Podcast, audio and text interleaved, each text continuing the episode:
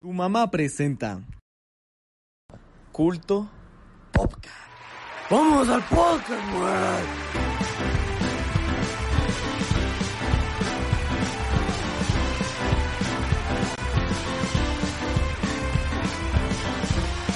El día de hoy hablaremos de Interestelar, Susurros del Corazón, Summer Gate Fest, el álbum blanco de The Beatles, Glee.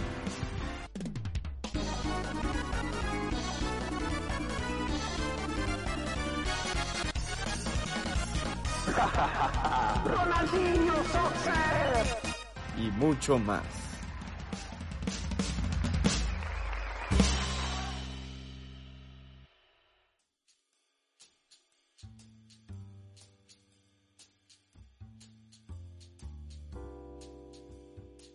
Buenas noches, buenas noches. Episodio 58 de Culto Podcast ya listos para, pues para empezar a hablar, ¿no? Pero, pues nada, ¿cómo están? Eh, espero que estén bien. Ya, eh, pues seguimos en la cuarentena, pero con muchas cosas que decir y espero que les guste. Eh, pues seguimos y gracias a los que nos escuchen en nuestras plataformas de todo tipo. Y qué mejor que empezar con el señor Humberto, ¿cómo estás? Muy bien el día de hoy, siempre tranquilo. Y pues nada, vamos a darle a un episodio más, episodio 58. Así es, y seguimos con el señor Fernando, ¿cómo estás? Bien, bien, bien, muy bien. Aquí pasando la tarde noche con ustedes, un día más, una noche más de cuarentena. Aquí esperando que ya la desescalada comience de a poco en poco. Creo que ya empezó, ¿no? Creo que ya está comenzando, no estoy seguro. Pero, ¿La desescalada? ajá. Pero, pero bueno, ah, ya esperando. que Primero nos de junio. Pero ya esperando que nos- en, en ese sentido lo malo es que la gente ya está saliendo porque cree que ya se acabó. Exacto. o Así sea, que todavía no salgan, espérense. Esa noticia ya se sabía, pero no se decía por algo. Pero bueno, aquí andamos, aquí andamos, esperando vernos algún día. Pero, Así es. pero mientras aquí estamos pasándola. Aguántense tantito, y mejor quédense En escuchando Alameda. el podcast. Este, señor Toriz, ¿cómo estás? ¿Estás en la Alameda? bien, aquí. No, no, es que dice que esperando verlos un día, algún día, ¿no? En, en la Alameda. Este, pero. eh, En la Alameda. no, nada, mal chiste. Este, pero bien, bien, aquí con ustedes, listo para, para arrancarle, para darle a los temas de hoy. Muy bien, y otro que arranca, pero arranca pelos. ¿Cómo estás, to- este señor Freddy? Bien, bien, bien. ¿Cómo que arranco pelos? Bueno, ok, eso no importa. pues muy buenas noches. Espero que estén una, una velada hermosa. Y pues estamos aquí para, para, para hacer esta cuarentena más amena. Qué, qué bella voz. Gracias. Muy bien. Muy bien, y por último, Hitos, Hitos Plan, ¿cómo estás? Bien, bien, ¿y ustedes? Bien, ya lo Le dijeron. dijimos que bien. Sí. ah, pues aquí, emocionado. Espero colaborar con Toriz en este, en su sección porque me interesa mucho su sección, en especial hoy. Pues qué bueno, ¿La porque de una vez vamos a empezar con la sección de lo películas sé. para que se pongan a hablar. Cállate, para que se pongan a hablar.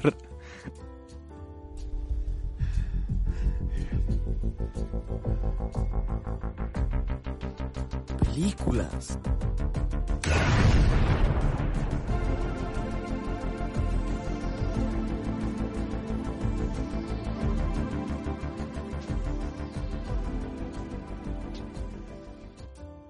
Y pues, bueno, amigos, ahora quiero hablar de una película que apenas tuve la oportunidad de ver en esta cuarentena. Este, es del 2014.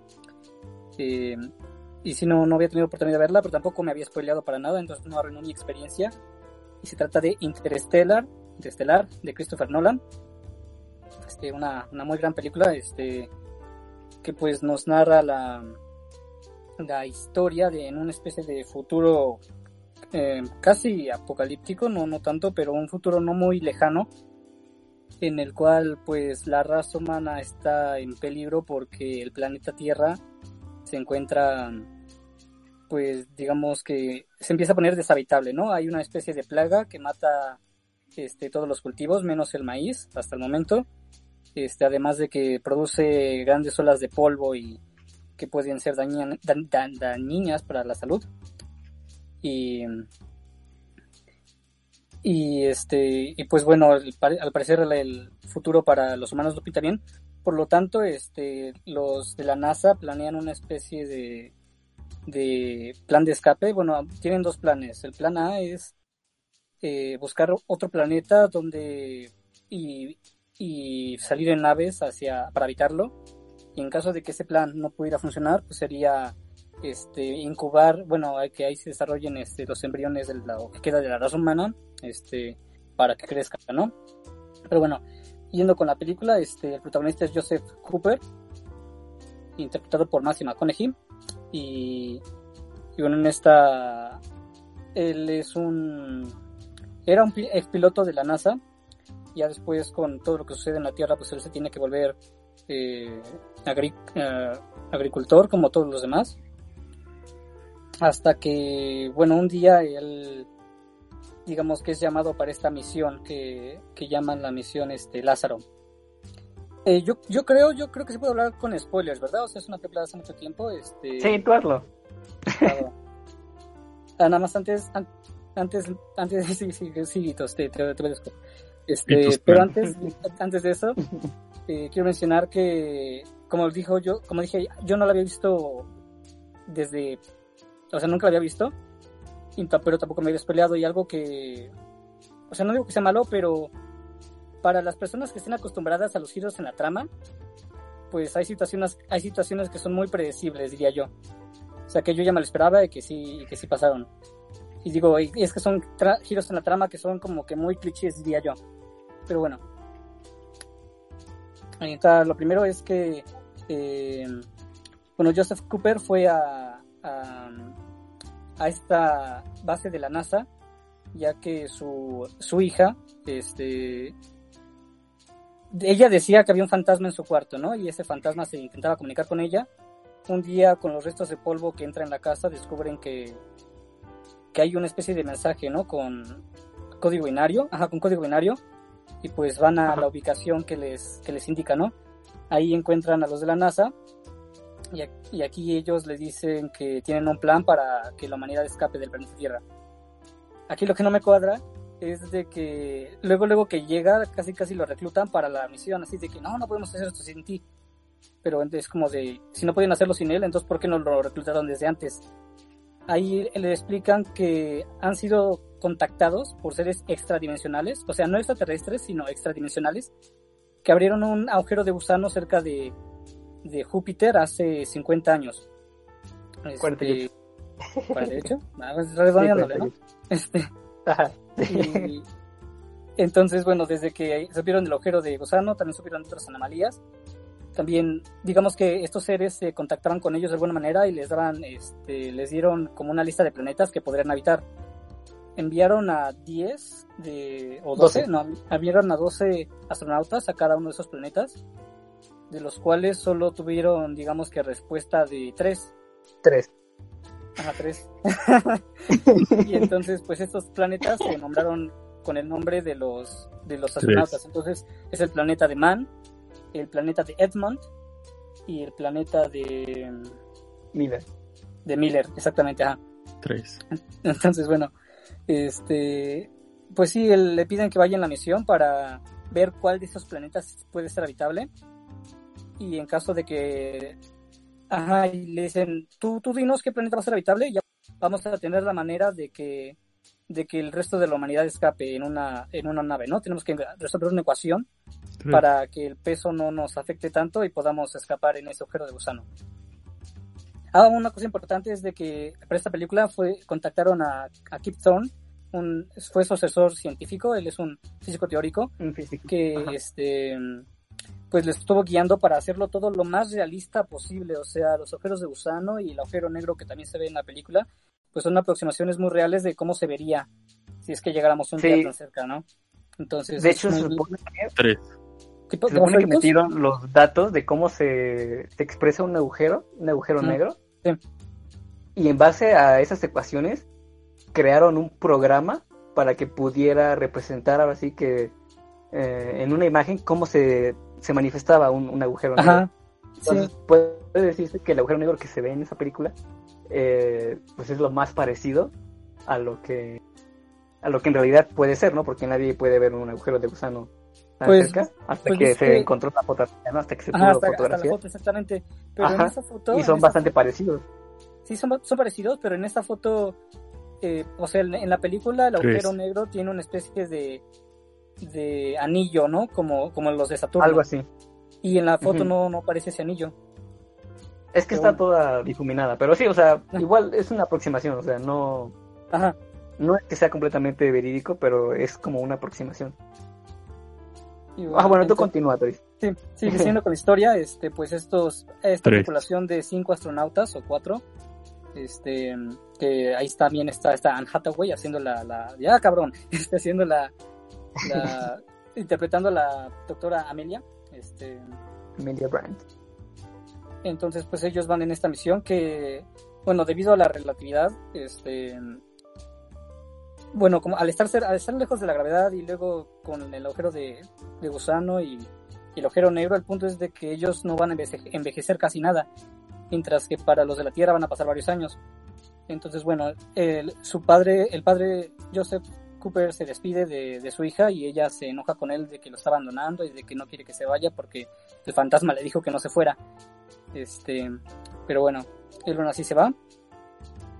Ah, ah, otra cosa interesante es de que aquí pues hay como robots asistentes que los ayudan y estos robots se me hicieron muy curiosos porque son como cajas que se desarman. Se me hizo poco práctico, pero, pero a la vez como que sí es útil para ellos. Y son los robots eh, carismáticos que he visto en una película. En serio. Este, tienen como, hay como un control de chistes y no sé. Este, está, está bien padre con, con ellos. Entonces, bueno. Luego, el punto es de que cruzan el agujero de Océano y llegan, este, pues, a lo- cerca del agujero negro. O sea, los tres planetas están orbitando casi el agujero negro y pues tienen que decidir por cuál visitar.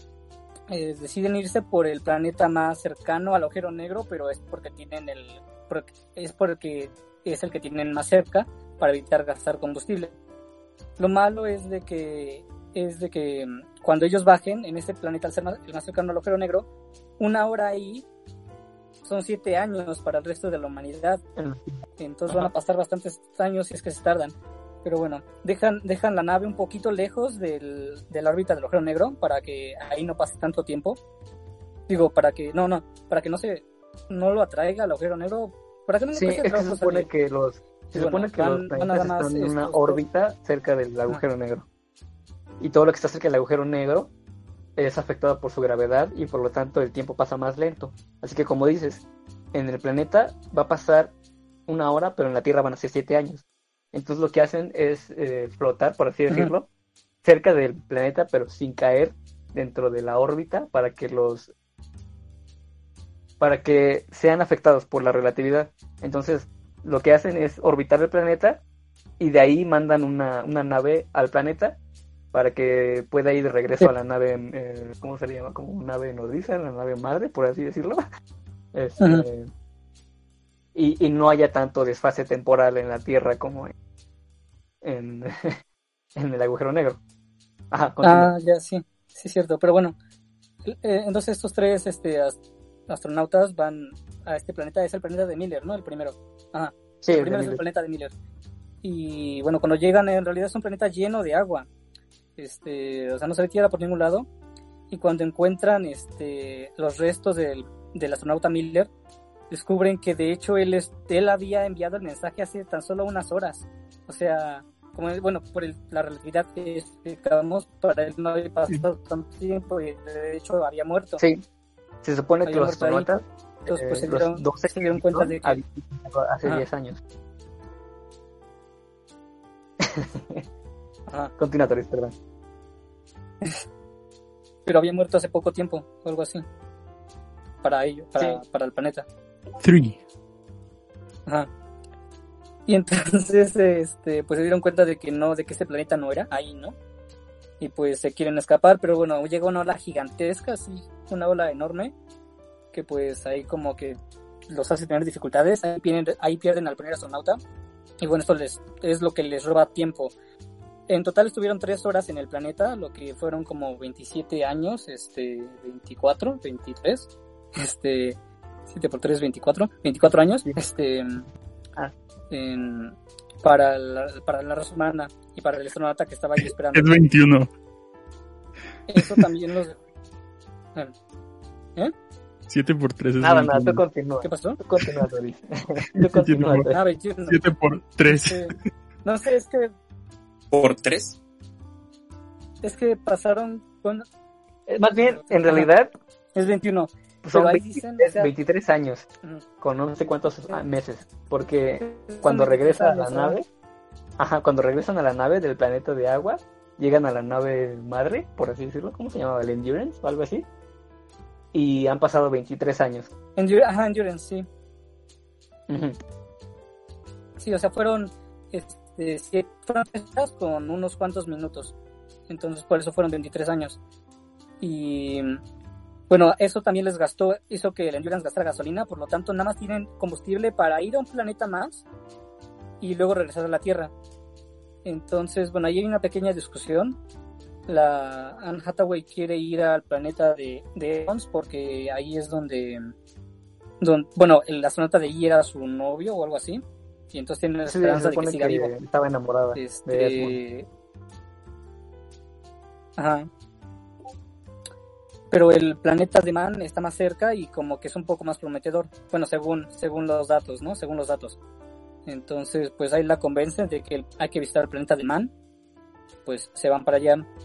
Ya este planeta es un planeta helado. Las montañas son bien raras. Incluso hay nubes congeladas o algo así.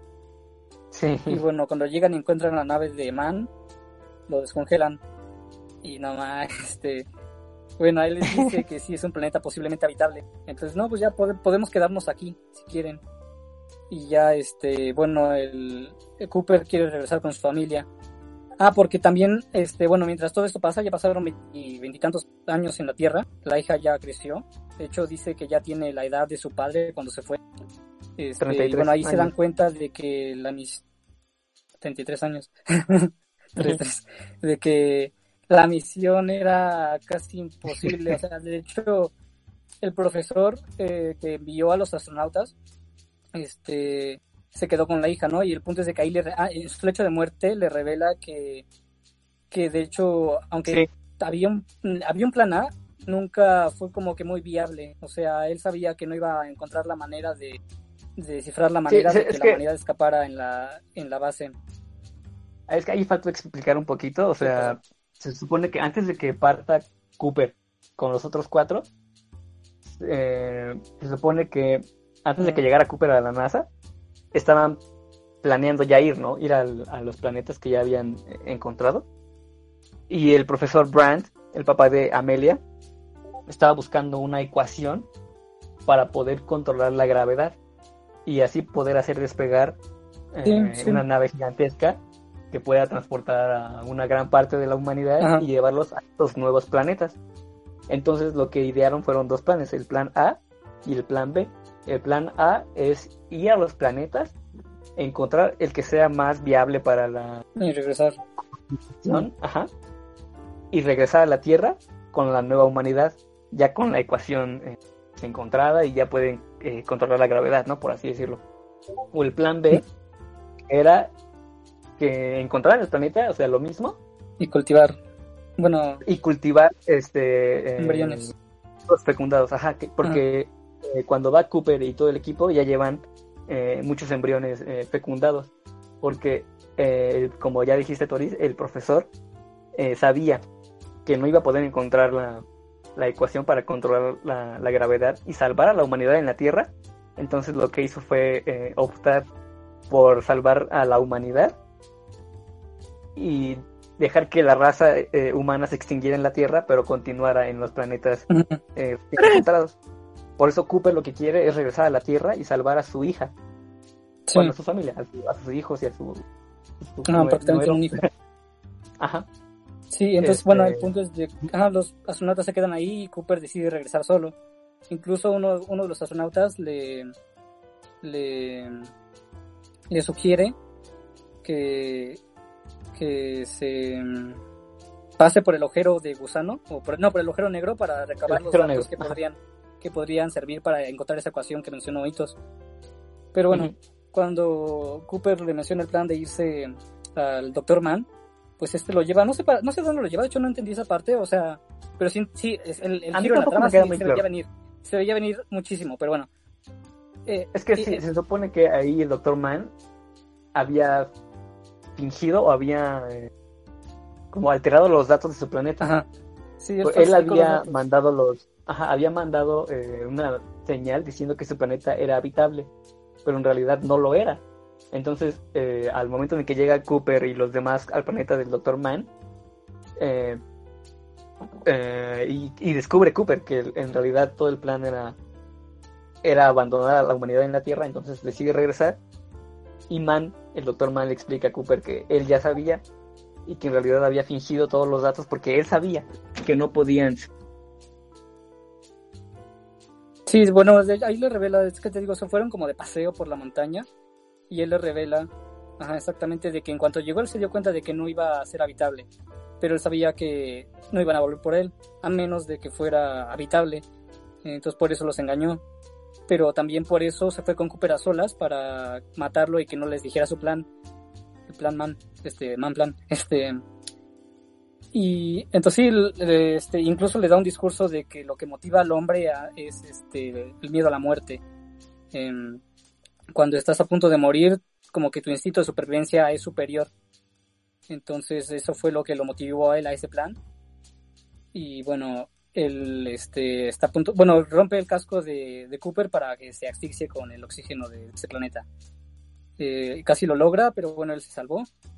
Igual por el instinto de supervivencia, digamos y se contacta con Amelia antes de que, de que Man regrese. Ay, bueno, allí logran escapar.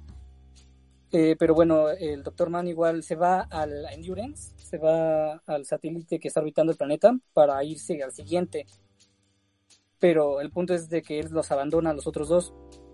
Y cuando le están diciendo de que no se conecte en, en, el- en la base porque, porque, o sea, esa nave no puede conectarse bien o algo así.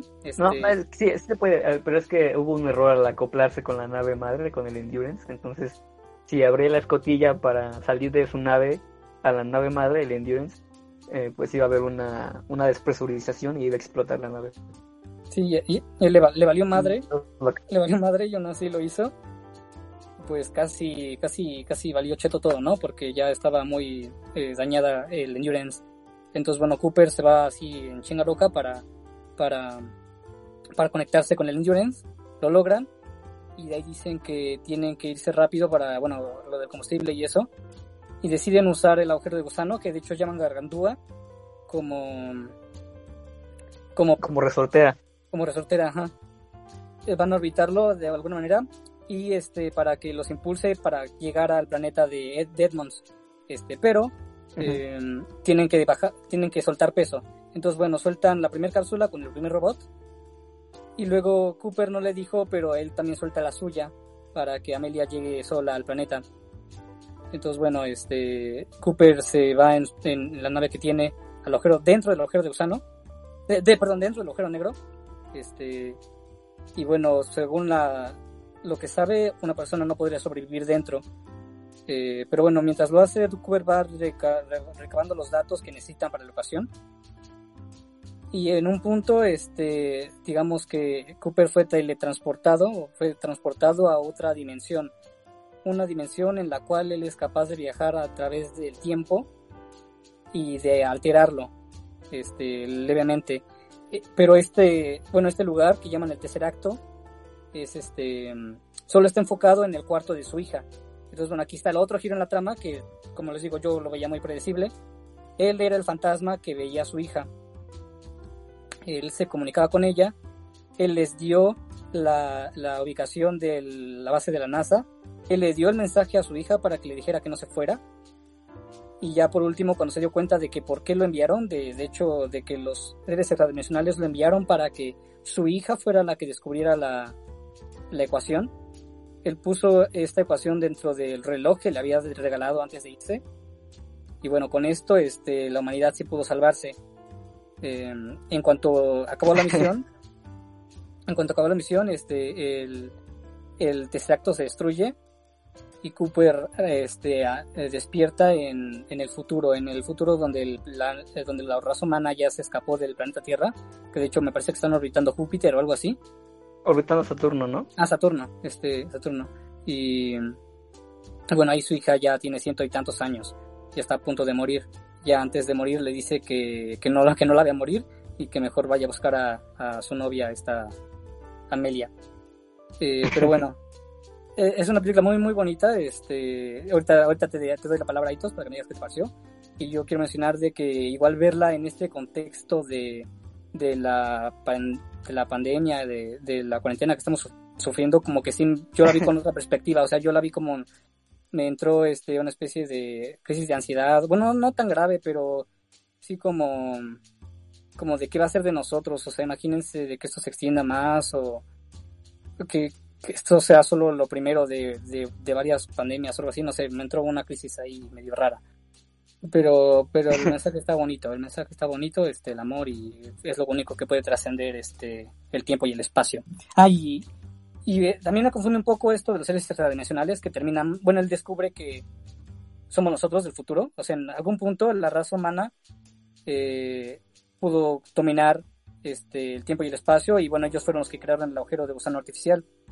Pero en- entonces ellos escogieron a Cooper para cambiar algo del pasado, pero ¿cómo es que se volvieron tan poderosos si es que la humanidad estaba destinada a morir? Es algo que no me explico yo. Pero tú qué piensas, Hitos?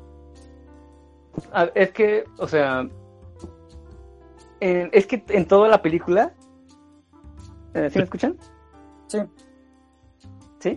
Es que en toda la película se, se maneja la paradoja de Bootstrap. Una paradoja, bueno, ya lo había eh, comentado en, en el episodio donde hablé de, de Dark, la serie, que se supone que para que pueda pasar algo ya tuvo que haber pasado antes, ¿no? Entonces en la película se trata de lo mismo, porque la humanidad ya estaba destinada a morir. Bueno, iba a morir, pero encontraron una salvación por medio de alguien más. Y esa salvación, bueno, eh, fueron los, los humanos del futuro, del mucho más futuro. Entonces, para que se pudiera dar todo ese futuro, tuvo que haber habido la misión que emprende Cooper junto con los otros eh, astronautas y poder en un futuro muy lejano eh, plantar el tesseracto adentro del agujero negro, poner el, el agujero de gusano cerca de Saturno y que se pudieran dar, dar las cosas como, como estaban planeadas, ¿no? Por así decirlo. Eh, ¿A eso te referías, Luis? ¿O, o Sí. cuál era la pregunta más? No, sí, sí, esa era mi, mi, mi cuestión, ajá. Pero está bien, si lo tomas como de que hay una paradoja temporal ahí, pues está, Sí. está bien. Es que en ¿Y tú- realidad sí es eso. ¿Tu opinión de la película? ¿Qué tanto te gustó?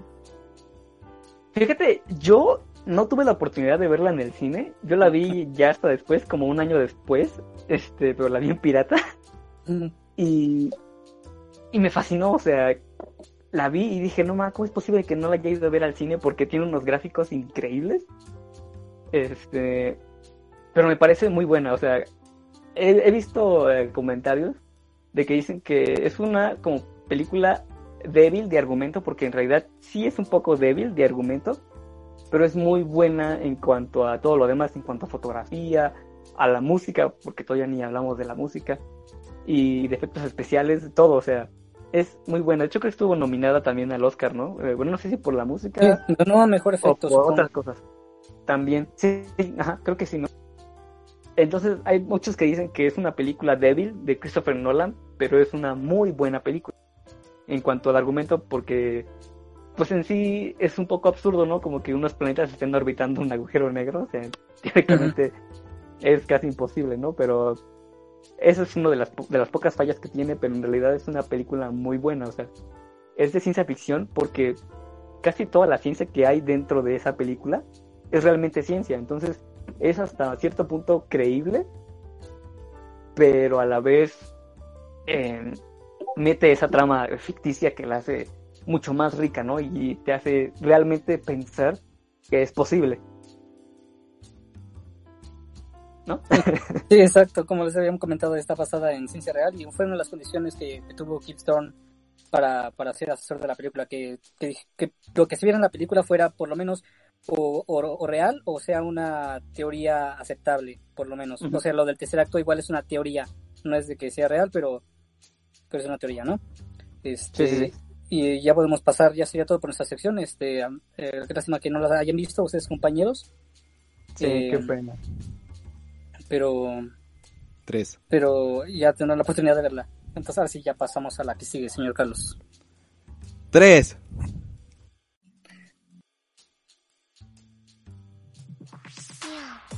Anime.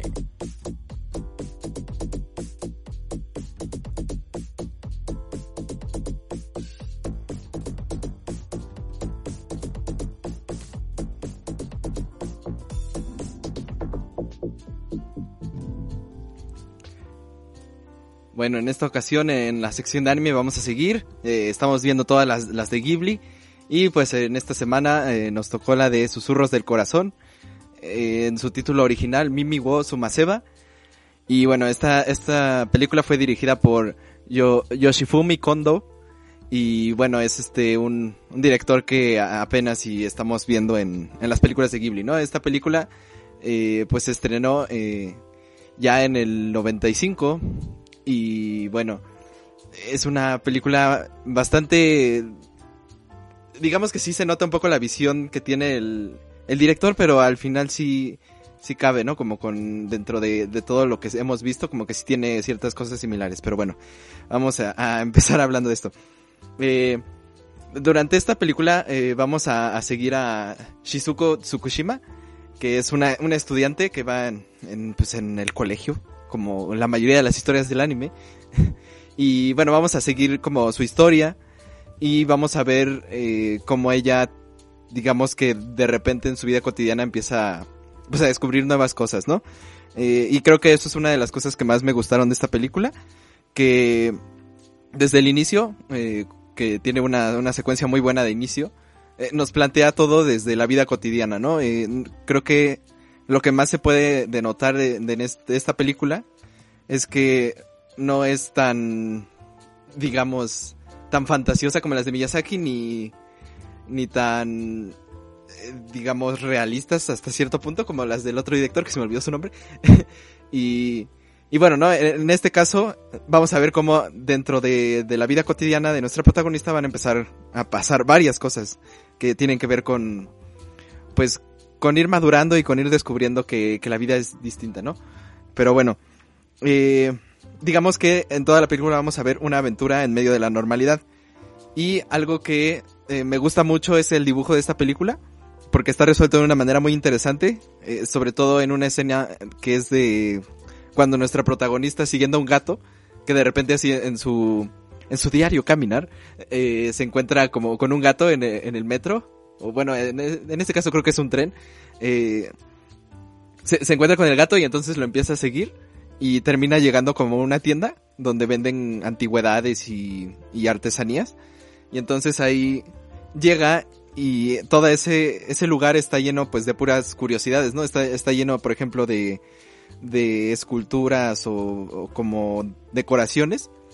Y, creo que todo está muy bien dibujado, está muy bien hecho y, eso me impresionó bastante de esta película. Y, bueno, digamos que cuando ella llega a, a este lugar, pues conoce a un, a un viejito que es bien perrón. Y, entonces, eh, digamos que aquí va a ver que, por ejemplo, una escena que me gusta mucho en, en este lugar es una donde le muestra un reloj que, que tiene como un mecanismo especial, donde suceden, digamos que varios eventos. Y creo que toda esa escena es, es muy bonita porque todo ese reloj te, cuenta una historia, ¿no? Esto es de estos relojes que cuando dan la hora, pues eh, como que se abre y, te muestra así como unos enanos minando. y en, los números del reloj se abre de repente como una ventanita y sale un... Pues que, que era un, un personaje que... eh, espera, espera, espera, espera, espera, es que Humberto está muteado y está hablando. Ya, Y yo, sí, pero apenas empezaron a hablar. Ajá, Era como un príncipe y ajá. es Y- como cantándole a una princesa, ¿no? Sí, mira hacia arriba y hay como una oveja, pero que en las noches se convierte en, en una princesa, en un hada. y que to- todos los días a las 12 eh, se asoma para, para verla, ¿no? Porque como que la, ¿No la sigue. Creo, creo que eran las... Bueno, no importa. a cierta hora, bien perrona. Este... Ya, ¿no? Entonces, eh, incluso en eso podemos ver que eh, eh, este viejito, este personaje, eh, le da mucho valor a las cosas, ¿no? Y creo que vamos a ver a lo largo de la película que él, pues Tres. digamos que, tres, que tiene una, eh, digamos una visión eh, muy interesante, porque por ejemplo desde ahorita podemos ver que los objetos son algo muy interesante y que él les encuentra la magia, ¿no? Y, y creo que lo podemos ver en toda la, la secuencia, ¿no? Y digamos que eh, este personaje que es el, el viejito, que se me olvidó su nombre, eh, va a ayudar a nuestra protagonista a, digamos que la va a motivar, ¿no? A que descubra qué es lo que, lo que es buena, que pueda explorar ese tipo de cosas. Y bueno, ah, después de esto, digamos que paralelamente tenemos también la historia de- del amor que, que empieza a surgir. Que es, es muy interesante también porque, digamos que esta película por el título uno podría pensar que es una, una película simplemente de, de amor, ¿no? De, de un romance o algo así. Pero en realidad eh, lo interesante, lo, lo que hallé yo interesante es que en esta película el amor eh, entra como algo más que pasa en la vida. No es como el protagonista 100%, pero sí es una parte pues que llega, ¿no? En, en la vida y creo que eso es muy interesante porque estamos acostumbrados a que si la película es de amor, pues absolutamente todo tiene que ver con eso. Y en este caso, pues vemos de una manera muy interesante que pues forma parte de tu vida también, ¿no? Y lo podemos ver incluso con los triángulos amorosos que se hacen y, y toda esta, esta, esta cosa, ¿no? Que, que de repente pasa en la vida.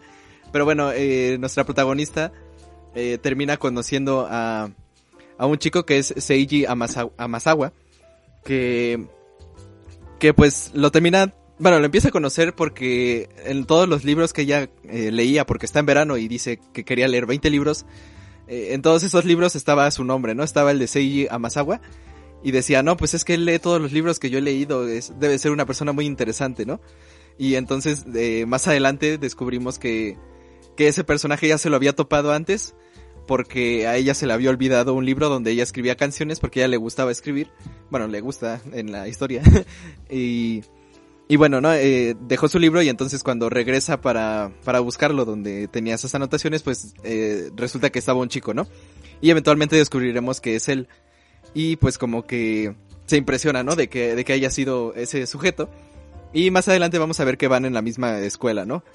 Entonces, eh, durante todo, toda la película vamos a ver cómo eh, hay mucho esta visión de, del el mito o la creencia del hilo rojo del destino, que creo que ya es, ampliamente conocida, pero bueno, es este, es una creencia japonesa de que todas las almas, digamos, están destinadas a estar con alguien y eh, están unidos por el hilo rojo del destino y pase lo que pase, por más que se estire y por más de que estén lejos o algo así, van a terminar juntándose. Entonces eh, podemos ver cómo hasta cierto punto eh, pareciera, ¿no? Que, que todo se, se forma para que estén juntos estos dos personajes.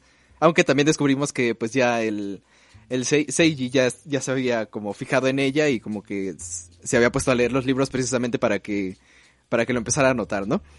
Pero bueno, eh, en este caso creo que la historia de amor es interesante porque se va desarrollando poco a poco y no es de repente que, que se enamoren o algo así, sin- sino que pues empiezan a molestar, empiezan a conocerse. Por ejemplo, cuando llega a, a esta casa del, del anciano, donde están las antigüedades, eh, pues digamos que descubre que él también es, es, es familiar pues de ese anciano, ¿no? Como que todo está conectado. Y entonces eh, más adelante eh, va a visitar, eh, digamos, eh, donde vive él, que es ahí pues junto con el abuelo.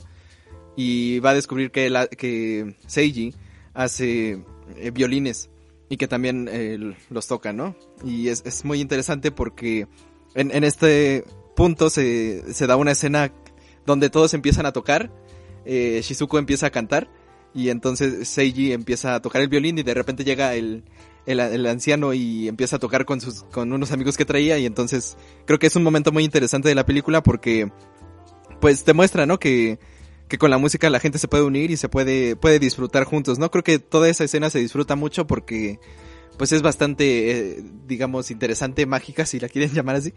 Y, y me gustó mucho porque incluso la canción es muy bonita, que es como el tema de toda la película, eh, que es, que es la de Take Me Home. Y, pues es muy, muy interesante, ¿no? y la de Country Roads, como la mencionan en la, en la película. Y bueno, digamos que a partir de aquí, eh, pues al ver eh, Shizuku que Se- eh, Seiji, este chico con el que se ha encontrado varias veces, mm, pues descubre que él, él ya tiene planeado ser, digamos que él ya tiene su plan de vida. Y entonces ella empieza como a pensar, ¿no? De qué, qué voy a hacer yo, qué, qué es lo que me gusta, qué, en qué soy buena, ¿no? Y entonces, eh, pues se ve como motivada por ver que Seiji ya tiene como su plan de ir a, a Italia. Y, y pues con, con todo esto de los violines y tal, que quiere ir allá a probar su suerte. Eh, pues ella como que dice, bueno, yo también eh, me voy a animar porque veo que él, él, él ya tiene planeado, ¿no? Y quiero, quiero mejorar como persona. Y entonces eh, ella empieza a escribir porque le gusta, pues como ya, había dicho, le gusta escribir. Y entonces ella empieza a escribir una historia. Y eh, en esta historia se basa mucho en un, en un gato, una escultura como de un gato, que es muy interesante también, eh, esa escultura está muy bonita. Y que, que está ahí en la casa del, del abuelito, del viejito. Y, y pues como que a partir de, de esa escultura ella empieza como a crear una historia, ¿no? Donde pues es- este, este gato tiene a su prometida pero no se puede encontrar con ella. Y pues eh, vemos como a lo largo de, de toda, de, pues digamos como de la mitad más o menos hacia adelante ella empieza a escribir esta historia. Y como de repente empieza a dejar todo por escribir esta historia, ¿no? Porque de verdad está, está probando, está queriendo probar de lo que está hecha.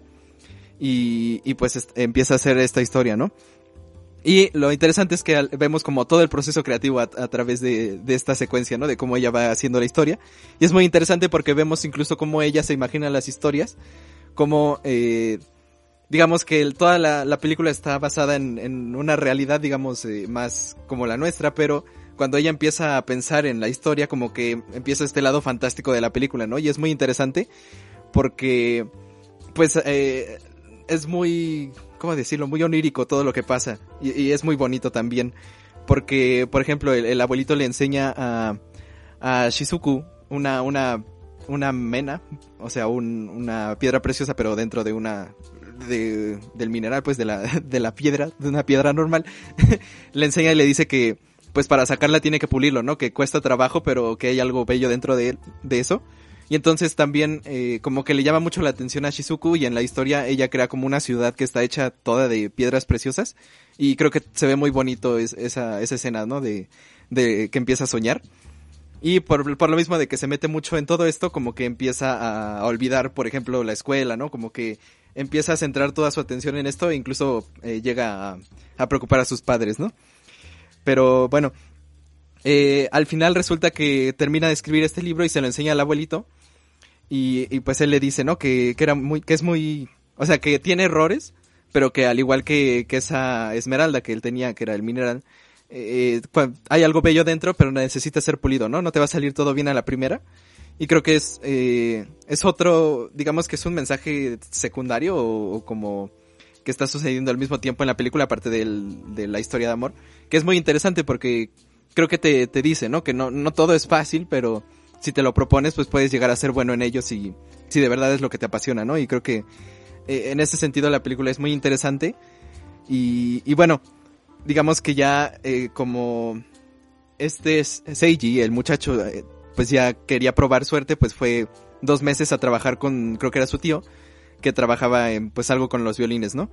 Y entonces eh, se fue dos meses y ya cuando regresa, pues este Shizuku como que ya había pensado en él, como que ya habían entablado una relación hasta ese punto y, y los meses de distancia como que hicieron que, que se dieran cuenta que sí querían como estar juntos, ¿no?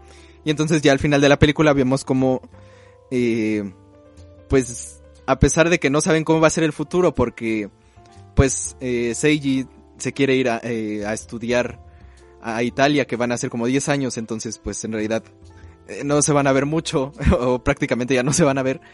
Aún así como que saben que deberían de estar juntos, ¿no? Y entonces, eh, incluso se prometen casarse, ¿no? cuando sean, cuando, cuando puedan. Y es muy interesante, ¿no? Y, y yo creo que en general este, esta historia de amor que, que pasa en la película a mí se me hace muy buena porque no es el típico amor romántico que estamos eh, acostumbrados a ver, sino que más bien, eh, digo, aunado a los, a los elementos del hilo rojo y todo esto, también eh, lo que vemos es que no es que se necesiten porque les haga falta algo, sino que eh, están juntos porque se aportan cosas, porque como que estar juntos hace que cada uno quiera ser mejor.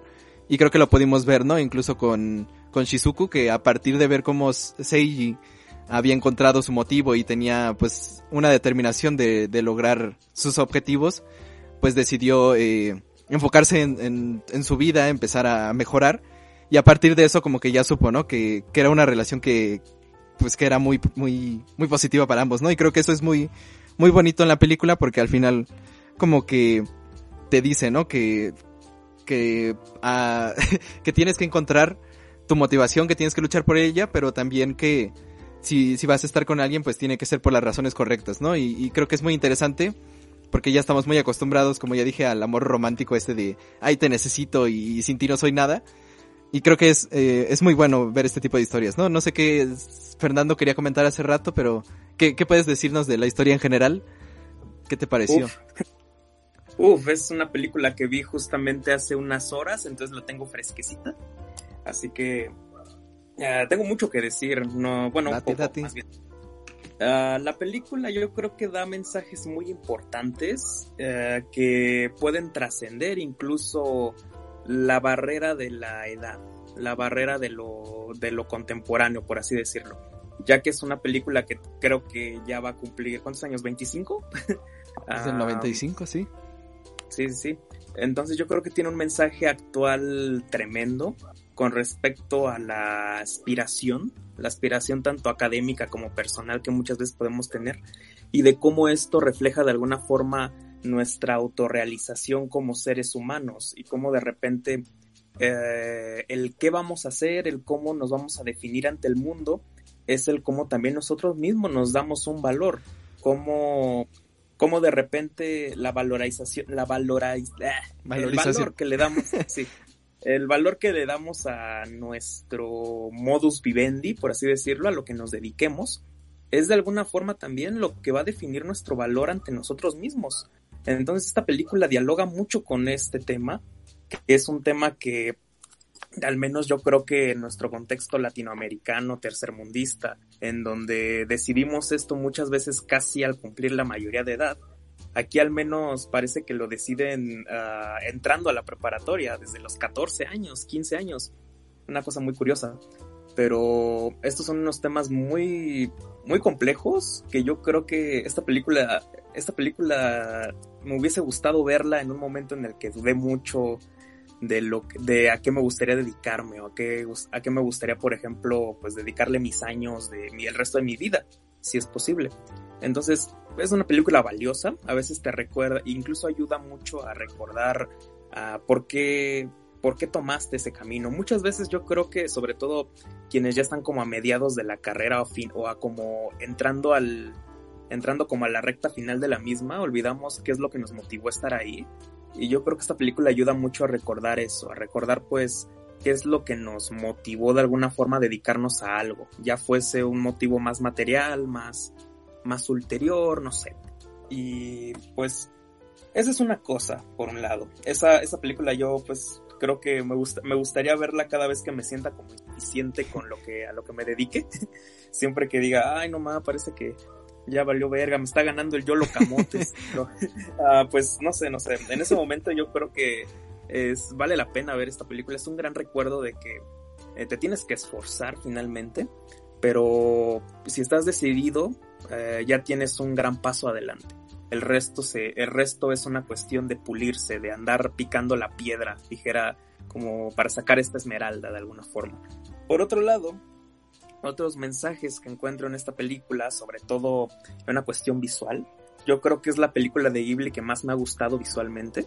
Ahorita ya sé que podemos llegar a esos apartados, pero eh, me gusta el diálogo, me gusta la ciudad que está construida aquí. Esta es una ciudad eh, es una ciudad Ghibli, por así decirlo, que lo vimos en Pompoco. Es como, yo creo que la ciudad de Pompoco es la ciudad de aquí, porque si te das cuenta hay una convivencia muy buena, muy grata entre naturaleza y urbanidad. Eh, no, o sea, no se me haría extraño si, si todos estuvieran en el mismo universo, eh, que la misma ciudad de donde pasó lo de Pompoco fuera la misma ciudad en donde está pasando esto, ya que se ve que es una ciudad ruralona, pero al mismo tiempo que es una urbe palpitante, es decir, se nota que es Tokio y se nota que es una ciudad en, en pleno apogeo, pero que también tiene de repente sus pastizales, tiene también sus grandes veredas, pero al mismo tiempo puedes verla con esta estética de ciudad, que de hecho en los primeros segundos de la película te, te fijas en esos detalles y es que simplemente es maravilloso. De ahí en fuera, eh, este diálogo de, de trayectos, ah, el detalle que está aquí me encantó bastante. Es un detalle que creo que a diferencia de en otras películas de Ghibli que ya, de las que ya, ya has hablado, como, no sé, como en la mayoría de las que tienen estos detalles, sobre todo en el tecnicismo, en el dibujo tecnológico, por así decirlo. Eh, como en Porco Rosso con los aviones y cosas por el estilo. Aquí yo veo una ciudad ya más, un, un, detalle más en la ciudad, un detalle más en la habitación sobre todo. Eh, estábamos hablando hace rato de que la película parece lo-fi hip hop para, para estudiar y técnicamente este cuarto, este, ese horrendo departamento, no sé, se me hizo horrendo, es muy chiquito, es muy chiquito, con un chingo de libros, con, o sea, un cuarto compartido con, con su hermana, eh, un espacio donde también su, su mamá que está estudiando una maestría también ocupa todo el comedor y el papá está con los libros, de repente se me hace técnicamente horrendo, pero tiene su encanto, tiene su encanto esa habitación. Entonces, eh, no sé, me, me, sí, exacto, siento que es como un Infonavit de alguna forma, así súper concentrado, así la, la materia prima para Maricondo, o sea, ah, no es, no es casualidad que sea un Kondo el que dirigió esta película.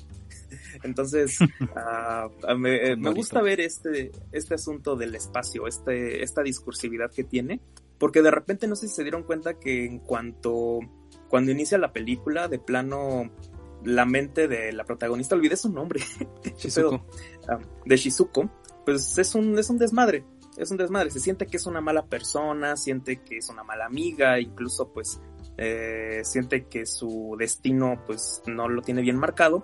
Y no sé si se dan cuenta incluso que la casa y su propia habitación se ve más desmadrada. O sea, se ve fea, se ve así como que hay muchos libros, hay... O sea, se ve desordenada como su mente. Y de repente, cuando comienza a clarificar todo, cuando comienza a ir con los aguas... ¿Cómo se llama? ¿Aguasagua? No. Amasagua, amasagua. Así como amasar agua. Amasagua. Sí. Eh, comienza a clarificar un poco, aunado con que su hermana se va. Y de repente para el fin de la de película. los Simpsons. Sí. para el fin de la película, cuando la hermana se va ya a rentar y de repente tiene más espacio, comenzamos a ver un cuarto más limpio, un, un cuarto más como eh, depurado, un, un poco más arreglado incluso. Yo creo que es una buena alegoría como su mente ya estaba en ese momento, porque justo en ese, en ese, en ese espacio comenzó a clarificar su propia mente y comenzó a clarificar sus propios objetivos. Ya no era básicamente, ya no era como, ya no estaba merced de, de pues el desmadre que tenía en su mente, sino que ahora sí ya tenía un, una cosa muy definida que culmina con que pues este vato llega en la madrugada y ahí se culmina todo y pues no mames que le pide matrimonio a los 14 años, qué pedo. Pero, pero bueno, es incluso una referencia a su historia, ¿no? De la prometida, de la prometida de la figura del gato y todo esto. Pero bueno, es como lo que, lo que vi en la película, es una película que me gustó muchísimo. Se me hizo muy bonita. En un principio le decía a Humberto porque le daba mi crónica con el tiempo de cómo la iba viendo. En un principio me dio hueva, no te voy a mentir. Decía, ah, pues estéticamente se ve bien, pero me está dando hueva. Pero, pues ya. eh, ya después vi un desarrollo muy bonito y muy, muy tierno en esta película que me gustó bastante. Pero bueno, eh, eso sería todo lo que yo puedo decir de esta película. eh, pero, por ejemplo, eh, de lo primero que decías, lo primerito, creo que es muy interesante el, la forma en que da el mensaje porque es un mensaje sobre madurar, pero también te da una visión madura de, de lo que es, eh, pues enfrentarse a, a, lo que quieres hacer, ¿no? Por ejemplo, cuando ella deja a, lado, a un lado los estudios, y se enfoca pues en escribir, que es como lo que quiere probar si sí si, si puede hacerlo, pues le dicen los papás, no, bueno, si no quieres seguir el camino convencional, pues te va, te va a costar, ¿no? Y de hecho, solo te puedes culpar a ti porque estás haciéndolo a tu, por tu propia cuenta. Y creo que es, también te da unos consejos, ¿no? O sea, te, te da como el panorama más, más amplio, ¿no? Y, por ejemplo, incluso te dice que, no me acuerdo bien cómo te lo dice, pero me acuerdo mucho que decía que, que pues tienes que probar en algo que seas bueno también, o sea, no, no en cualquier cosa que te guste, sino en algo que tú sientas que eres bueno y que a partir de ahí te esfuerces, ¿no? Porque tampoco es que si yo quiero ser astrofísico y no he estudiado nada, pues vaya a hacerlo tan fácilmente, ¿no? Cosas así. Y por ejemplo, lo que mencionabas de la ciudad, sobre todo en esta película, pero bueno, ya lo había comentado bastantes veces, pero por ejemplo, en esta película sí estuve notando mucho que la ciudad está viva en el sentido de que pasan cosas eh, que no son solo lo, lo que estamos viendo en primer plano, ¿no? Eh, sobre todo, por ejemplo, pequeños detalles como cuando Shizuko llega a, la casa de, de Seiji y baja las escaleras, eh, de repente así como que a lo lejos se ve como pasa un carro, que es como un detalle así que parece que, que no, pues que nada más está así, pero en realidad te da como pequeños toques de, de realidad que está más allá de la película. Y creo que es muy interesante, ¿no? Que, que haya este tipo de detalles. Por ejemplo, cuando se despiden, ellos dos, que es como medio en la noche y él se va en bicicleta. eh, antes de despedirse, como que pasa un carro detrás de ellos y se ve como, como pasa la luz, ¿no? Eh, Por toda la pantalla. Y es como un detalle que dirías, pues nada más pasó, ¿no? Pero es ese tipo de cosas que te dan como, como un ambiente que, que te hace como sentir más que es real, por así decirlo, la película. Y es, es muy interesante, por ejemplo, en, en esto que mencionabas del cuarto, pues la película es, se siente muy, digamos que ese lugar, a pesar de que es un desastre, creo que sí se siente que es hogareño, que es un hogar, ¿no? Porque ahí vemos cómo tiene sus batallas consigo misma, cómo su familia pues está ahí, cómo está habitado, ¿no? Como dices, este tipo de detalles como por ejemplo los libros, eh, pues te, te hacen ver que hay alguien ahí viviendo y que trabaja de algo que tiene que ver con los libros, ¿no? Así como a primera impresión es lo que dices. Y pues sí, ¿no? El papá es bibliotecario, entonces es muy interesante. Y, y por ejemplo, en este, en este tipo como de simbolismos que, que mencionabas, este, por ejemplo, la imagen del, que hay como un grabado de un violinista en, en, un- en el libro que está leyendo eh, Shizuku y que como que todo el tiempo la está motivando. Yo siento que en esa imagen ella puede ver este, pues como eh, Seiji estaba como encerrado en no poder hacer lo que quería y estaba como, como en el grabado, ¿no? Haciendo un, un violín desde la cárcel. Y creo que lo que la motivaba a ella eh, está haciendo ruido eso. ok, ok. Eh, está haciendo ruido. Sí, sí, sí, hay. Voy a mutear. polilla. ya, olviden, olviden ese ruido que, que estaba sonando. O que no deja de sonar. Gracias por llamar. Este. ¿Saben qué? Voy a mutear el audio externo. Eh, bueno. Eh, en ese sentido es muy interesante. eh, pues que, que veamos este tipo como de, de cosas, ¿no? Como ella misma se empieza a motivar con, con, digamos, con la misma historia de, de quien va a ser como su amor, que es muy interesante, como ya había dicho, que te ayude como a crecer como persona, ¿no? Y que te motive a ser mejor. Creo que me gustó mucho ese tipo de, de mensaje que te da. Eh, No sé, Humberto, si quiera añadir algo en este... Eh, pues Análisis. que ya dijeron todo lo que se puede. Bueno, no sé si todo, pero vieron en los puntos que me gustaron de la película, sobre todo el de eh, la parte de a qué dedicarte, que de hecho es un poco de lo que estábamos hablando ayer aquí promocionando el viernes de Minecraft de la jungla, este, por si lo quieren ver, el 5. Eh, entonces, pues sí, creo que eh, me gustó mucho cómo abordaron el tema de la película ustedes dos.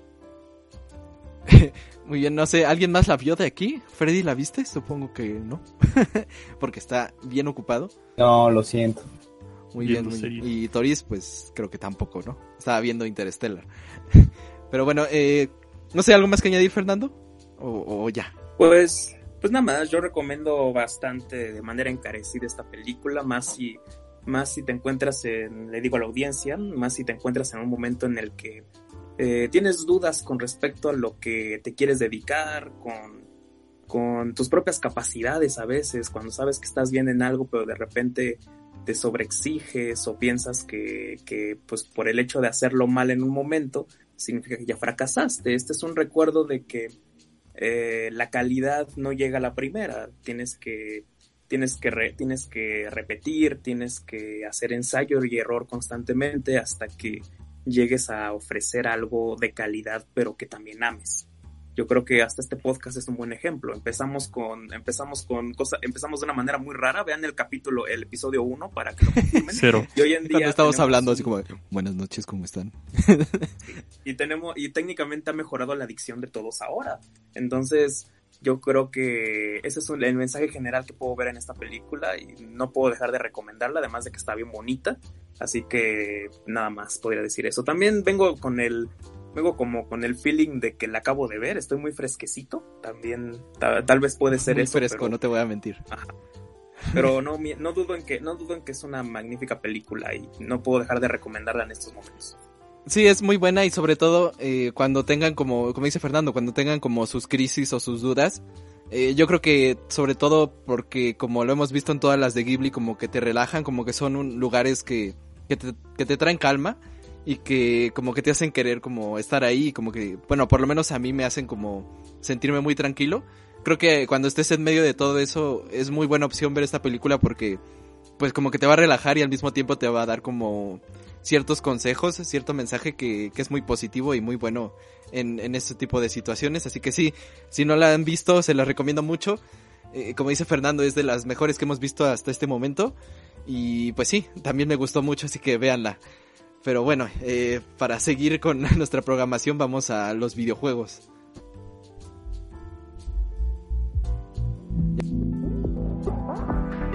Videojuegos.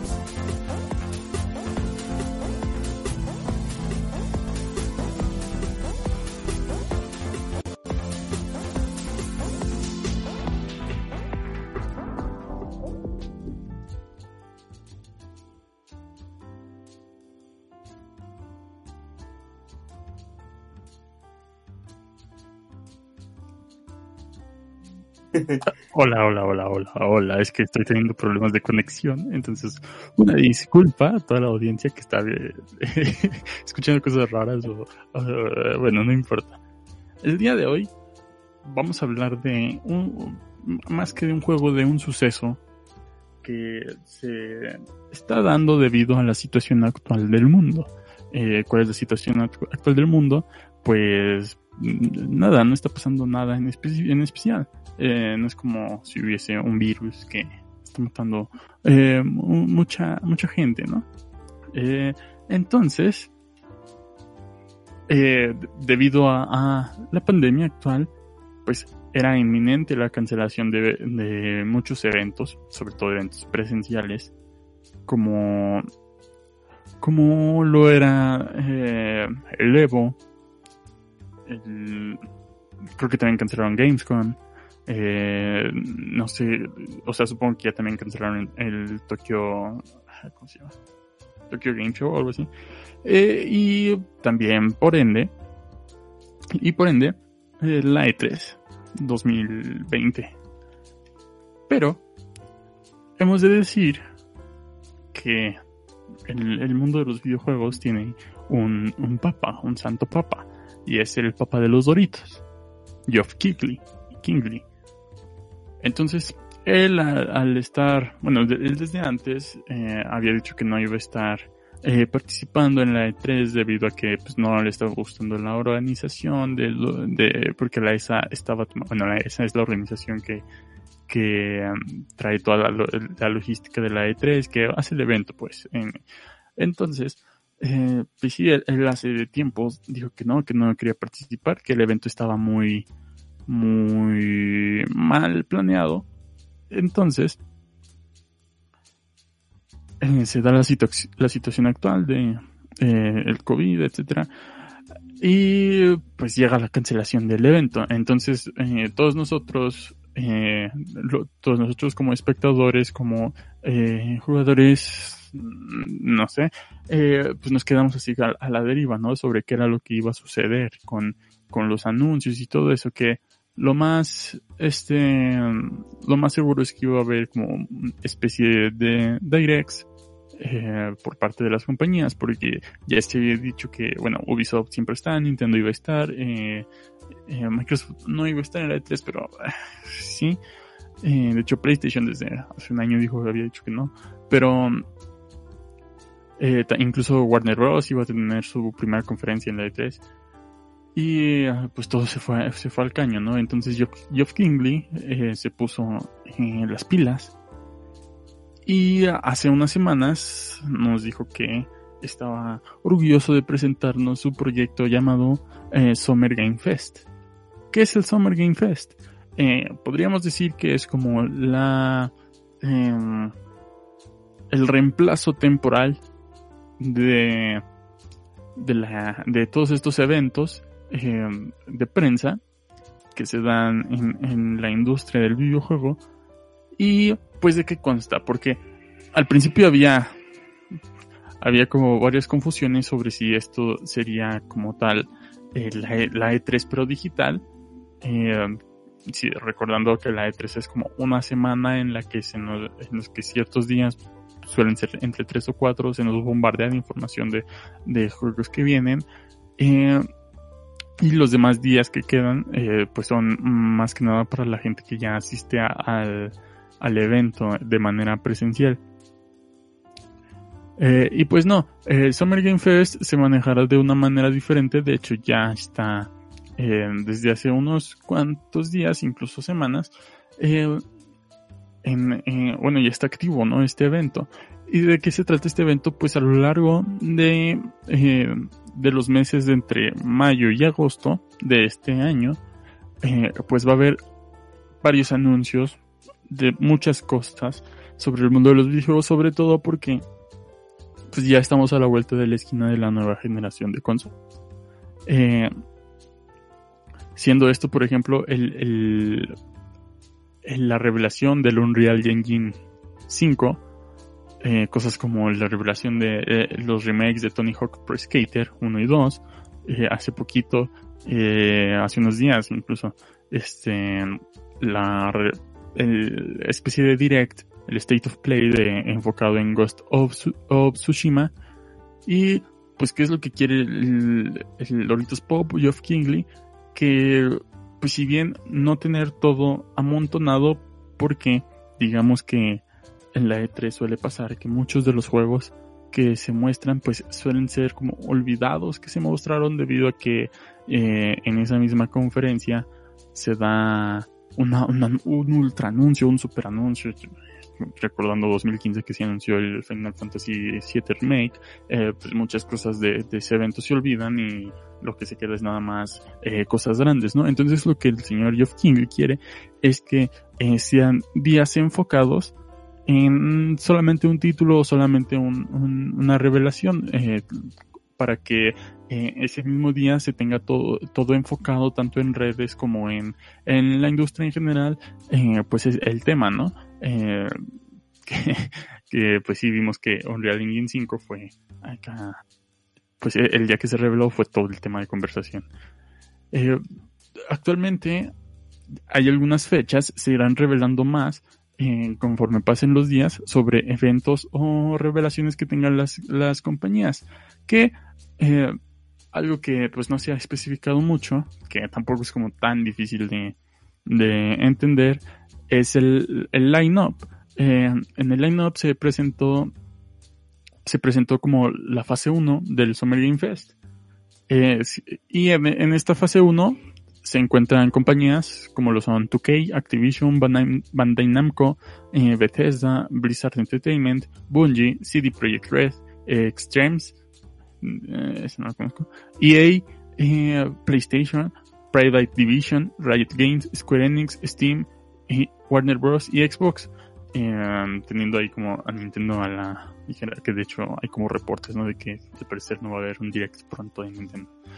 Eh, y pues también, eh, bueno, ese es como el line-up que se tiene para esta primera fase de, de este evento. Eventos próximos que se vienen, eh, por ejemplo, es el 9 de junio, de, de- del junio 9 al 14 vamos a tener el, el Steam Game Festival Summer Edition, que es para que juegues eh, en- como demostraciones de juegos que, se- están actualmente en desarrollo. O sea, técnicamente van a hacer lo que hacían en la E3 presencialmente. Que podrías ir a probar juegos que pues iban a salir eventualmente. eh, pero ahora, eh, a través de, de demos, pues los vas a poder jugar desde la comunidad de tu casa y sin las barreras de tener que ir al evento. Eh, también se tiene el 11 de junio eh, una, una transmisión especial sobre Cyberpunk 2077. El 11 de junio el EA Play, que suelen estar así medio, medio gachos. Tenemos el 12 de julio el Ubisoft, Ubisoft Forward, que es básicamente el Ubisoft Direct. El 11 de julio tenemos el TennoCon 2020. Y en agosto 24 tenemos eh, Gamescom. Que es bueno, esos son los eventos hasta ahorita que, que se tienen.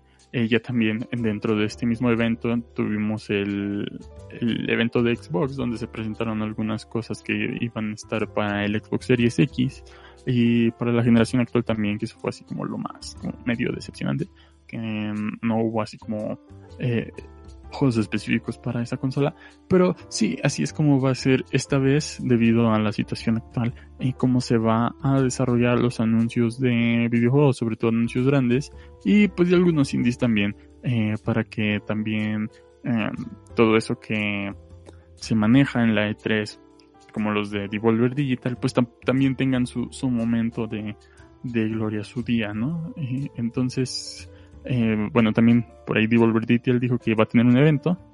Eh, me imagino que lo van a meter dentro del Summer Game Fest. Y pues eso sería todo. Un- una sección muy informativa sobre lo que está sucediendo actualmente en la industria. Muy bien. Y nosotros seguimos con nuestra programación con la sección astral para que ya hable el señor Fernando. Historia sección Amigo, gracias. astral. Pero no hay. Pero pues no Sí, hay. pero- Ahorita Está dices. pasando. Y sí, muchas, muchas gracias. Ok. Muchas gracias, señor. Invéntate algo, invéntate algo luego, Sí, luego. Hola, muy buenas noches. Hoy en la, en la sección astral, pues para los que no se lo creen, vamos a empezar con vamos a empezar con teorías conspirativas mexicanas, parte 10, hoy en vivo, en vivo. Y pues la primera teoría, la primera teoría, pues ha pasado mucho tiempo, ¿verdad? La primera teoría de la que vamos a hablar es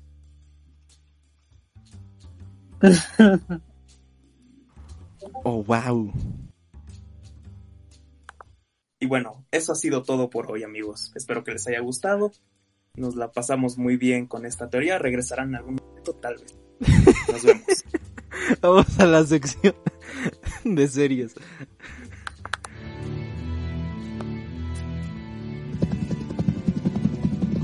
Series.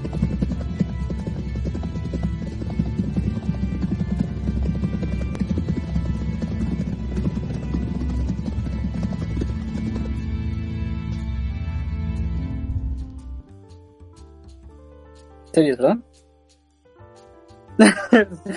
Perdonen por eso, estamos, estamos algo, algo confundidos hoy.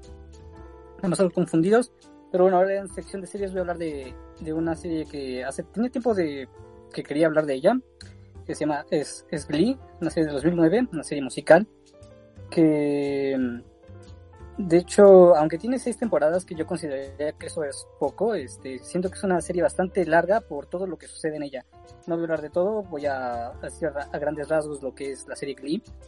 Eh, y pues vamos, vamos a eso, ¿no? No sé si alguno de ustedes la haya visto, este, tal vez haya, este, como una idea de lo que, tengan una idea de lo que es la serie de Glee, ¿no? Pero, pero bueno, eh, esta serie trata de los estudiantes de una escuela en, llamada McKinley, en Ohio, que se unen a un coro, a un grupo musical, este, o sea, en, en dentro de esa escuela tienen un club musical, el cual se llama Glee, y pues al inicio solo van cinco chavos que se inscriben a ese, a ese club, este, son Rachel Berry, la, digamos que la niña bien, pero a la vez que tiene muchas aspiraciones, tiene aires de diva, está, eh, Kurt Hummel, quien es el, el, el, el gay de la, el único gay de abierto de, o sea, que salió del closet de, de la escuela.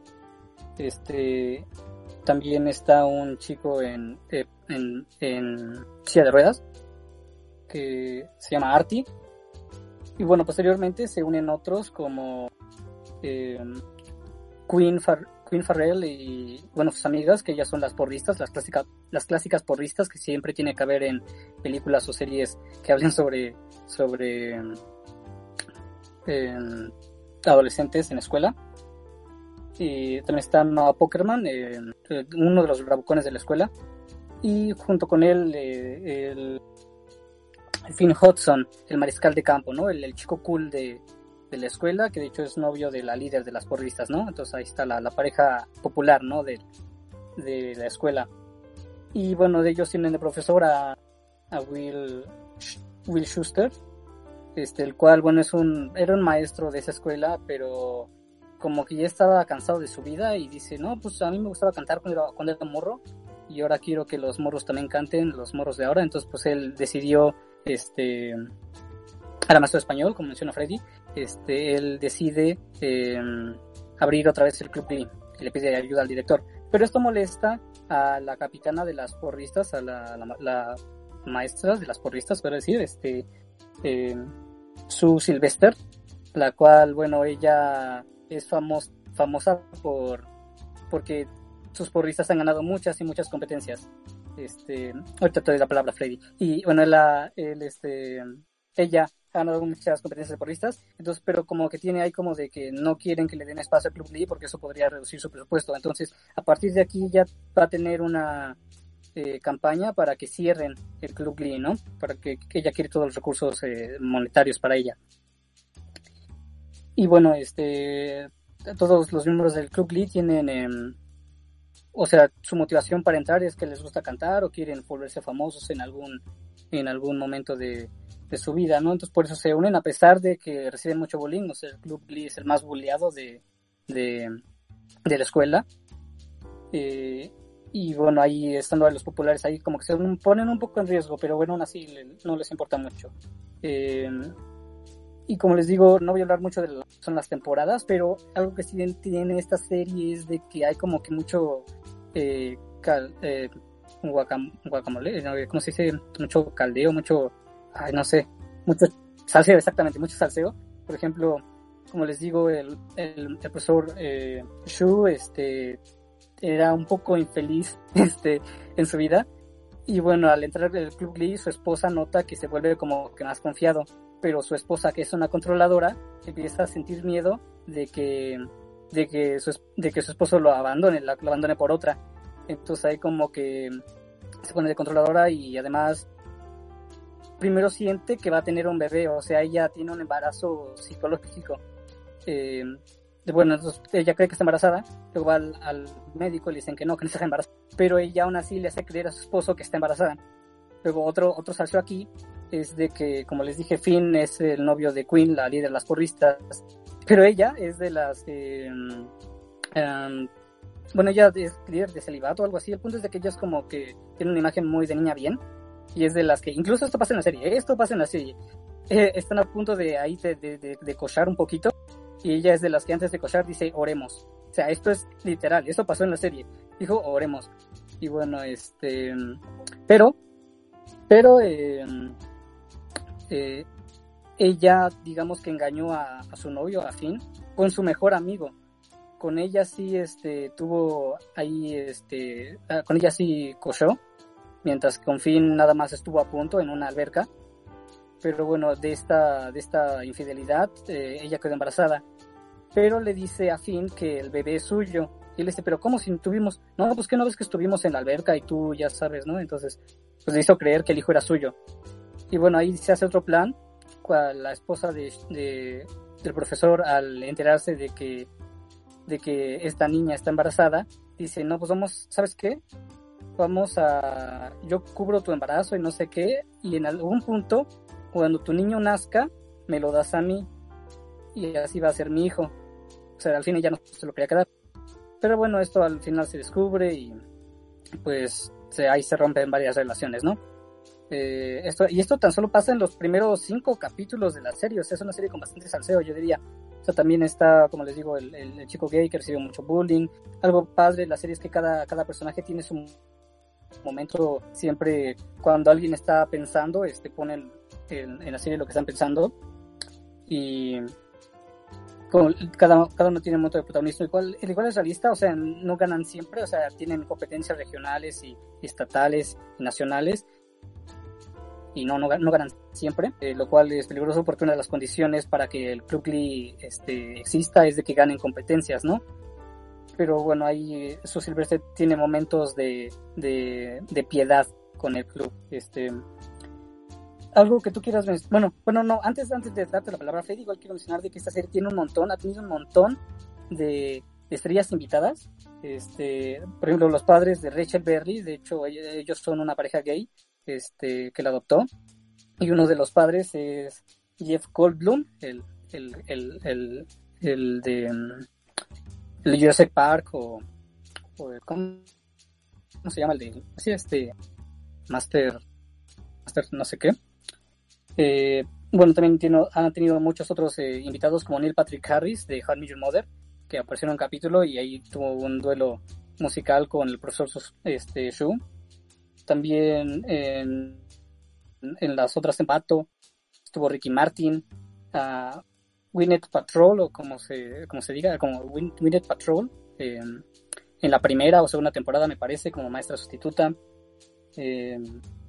Britney Spears, igual en las primeras temporadas.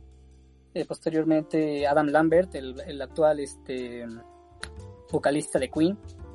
Y, y tal vez algunas otras este, estrellas que de hecho yo no, no, no, no, no conocí en ese momento tal vez. Y como les digo, esta serie eh, toca muchos temas eh, importantes como la homosexualidad, el embarazo adolescente, el bullying, identidad de género, la bulimia, el luto, el matrimonio homosexual, la dislexia, el suicidio. Entonces toma- toca un montón de esos temas que son muy importantes para, eh, para los jóvenes, o sea, que son de importancia. Y que de hecho para su época, bueno, que la serie es del 2009, pero yo sentí que pasaba un poco controversi- controversial la serie, por tanto, este, temas que tocaba, ¿no? Incluso ahí hay una maestra de la entrenadora de, de los jugadores de fútbol, que de hecho ella se hace trans- transexual, o sea, ella se cambia de sexo y, eso igual me parece como que un poco fuerte para verlo en una en una en una serie a, a- a- a años tan tempranos, yo yo yo suponía. Eh, tú tú mi compañero Freddy, igual que, que viste esta serie, espero que completa, ¿qué qué opinas? ¿Está ahí? Sí, sí, sí, aquí estoy. Eh, de hecho, sí, eh, no tiene mucho que la, que la acabé. Eh, gracias por eso. No tiene mucho que la acabé. Y hablando del número 3, la verdad, para mí la serie acabó en la tercera temporada. Hubiera sido un gran final. Eh, eso es desde mi opinión. Mm. Eh, porque porque ya los demás, los demás otros capítulos siento que están ya manteniendo un poquito más la serie. Eh, en lugar de darle como este este punto, como tú bien mencionas, los, los temas fuertes este, y, y porque todo lo más fuerte aparece en las primeras tres temporadas. Que ya después este, vemos como el recorrido de todos los personajes en estas tres temporadas hasta que se hasta que pues a la mayoría se gradúan. Y yo siento que eso sería un final increíble, o sea, eh, cómo termina Rachel, cómo termina Finn, eso fue increíble, cómo, cómo Finn deja, deja todo por, por, por amor, vaya, también, ¿no? Eh, no voy a hacer spoiler porque si, si no la han visto, véanla, es una gran serie. Y pues la temporada 4, 5 y 6 también son buenas, este, es como, como cuando quieres ver qué pasó con los personajes y pues ahí ves cómo, cómo se desarrolla. Y principalmente puedo decir que es una de mis series favoritas, aparte que es musical y como series musicales, películas musicales, etcétera. Eh, y te causa mucha empatía con muchos personajes. Y si tienes una manera de pensar y ves esta serie y te hace ver otra perspectiva para poder entender al otro, para que haya un poco más de tolerancia, ¿sabes? Eh, pues nada, o sea, esta, esta, yo puedo decir que esta serie como ha, ha cambiado vidas de algunas personas que yo conozco, por ejemplo, eh, al menos en de estudio, eh, allá hay muchas personas que tienen como y me, me, me contaron que, que esta, esta serie como les ha dado como, ha abierto más o menos la mente, eh, le ha dado como la fuerza para hacer tales cosas, etcétera. Creo que esta serie se presta para hacer muchas, muchas, muchas, muchas teorías, muchas, muchos pensamientos, o sea, es muy buena, es muy buena. No, no, según yo, no tiene nada malo. Creo que eh, hay alguna decadencia, una que otra en las próximas temporadas, pero Mm. no es nada malo, no es nada malo. O sea, las temporadas igual me gustan, no hay ningún problema en eso. Pero siento que perdieron tantito el hilo eh, de lo que ya tenían en las primeras tres. Están como explayando a otras cosas.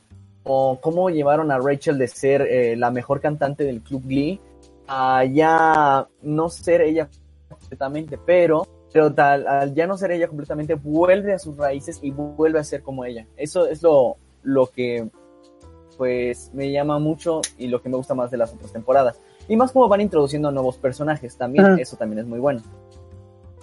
Y pues no tengo nada más que decir sobre Sí, yo complementando igual, este, como decía Freddy, bueno, es que sí, son las primeras tres temporadas, eh, en la tercera se gradúan, y yo sí decía como de, ¿y ahora qué van a hacer? O sea, sí, ya se van a graduar. Y bueno, a partir de la cuarta temporada, digamos que la serie se divide en dos tramas. La trama de la escuela, la de McKinley, con los nuevos eh, estudiantes y los que todavía no se gradúan. Y la otra trama que es en Nueva York, que es con, con Rachel, y me gusta, bueno, es interesante que siento que en esta, en esta otra trama de Nueva York como que hay cosas más para adultos, o sea, siento que, que se vuelven un poco más duras las cosas para ella, este, y eso es interesante. Igual me gusta que de esos nuevos personajes, que les dan su espacio, este, pero que todavía hay como cameos de los, de las, de la vieja generación. Me gusta mucho eso. Me gusta mucho cómo dividen a la nueva generación con la vieja y cuando ellos aparecen es como de, ah, wow, regresó o algo así. Que de hecho regresan seguido, pero no todos al mismo tiempo, sino de repente uno, luego otro, luego otro, luego uno resulta que es familiar de otro. Entonces me gusta como esos cameos que hacen. Eh, y bueno, antes de, finalizar, este, igual quería mencionar que esta serie fue, muy- fue muy exitosa. Eh, tuvo una película en 3D, que no sé si viste tú, Freddy, no creo, ¿verdad? No, esa sí no la vi, pero No, hay, hay otra, hay otra como tipo serie de, ah, de Glee Project. no de Glee, ajá, que Ah. pues no vi completamente, pero me recomendaron, porque hay personajes que aparecen ahí que pues, eh, posteriormente aparecieron en la serie, Sí, es como que esta Marley, Marley creo que era una de ellas. ajá, en Glee Project me parece que era un reality en el cual el ganador o los ganadores iban a aparecer en la serie de Glee. Parecían. Entonces me pareció muy interesante. Este, ajá. Eh, también igual mencionar que de eh, de los personajes de las siguientes temporadas de Glee, este, por ejemplo, bueno, de, de ahí salieron superhéroes de DC. Ahí salió este Grant Gustin, que se convirtió en Flash. De hecho, canta muy bien, me, gusta mucho cuando canta. Y aunque es gay en esa serie, ¿Cómo pero baila? no tiene nada malo. O sea, para mí, pa mí mejor, ¿eh? Para mí mejor, ¿eh? Porque, no, yo a Grant Gustin, sí, no manches. Este, y también Melissa Benoist se convirtió en Supergirl después. Y algo muy curioso es que en un capítulo o en un crossover de la Verso se juntan estos dos que estuvieron en Glee, se juntan con Blaine, que también estuvo en Glee, entonces está, es como un re- es como un reencuentro superheroico, no sé. Entonces estuvo bien padre. Este, y quería mencionar que hay, bueno, hay capítulos muy memorables, o sea, las apariciones de Ricky Martin, de Britney Spears, el de Wind Patrol, el de Neil Patrick Hart. Y hay uno que, o sea, cuando yo lo vi sí me sorprendió. Ahorita tú me dices qué opinas. Hay un capítulo en el que, digamos, se acaba de resolver un conflicto moral, ¿no? Así todo chido, ¿no? Y vamos a ensayar. Y de repente, ¡pum! Un disparo en la escuela. Y es como de Ay, que en ese momento es como si hubiera dejado de ver la serie y estuviera viendo un noticiario, un noticiario, porque, o sea, ven que en Estados Unidos es como que común, bueno, no común, pero se ha visto mucho, este, balaceras en las escuelas, o, Y los, los, los tiroteos.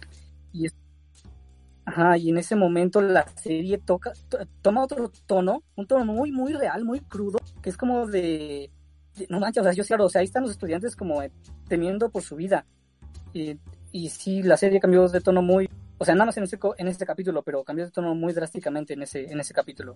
Y me, sorprendió, o sea, yo no, yo No, no, esto, eso, de hecho, de hecho, ese uno de los capítulos donde me mantuvo con más, este, o sea, en la orilla de la silla, porque, como tú dices, estaban ah, tranquilos resolviendo un problema y sale el disparo, eh, y todo esto porque,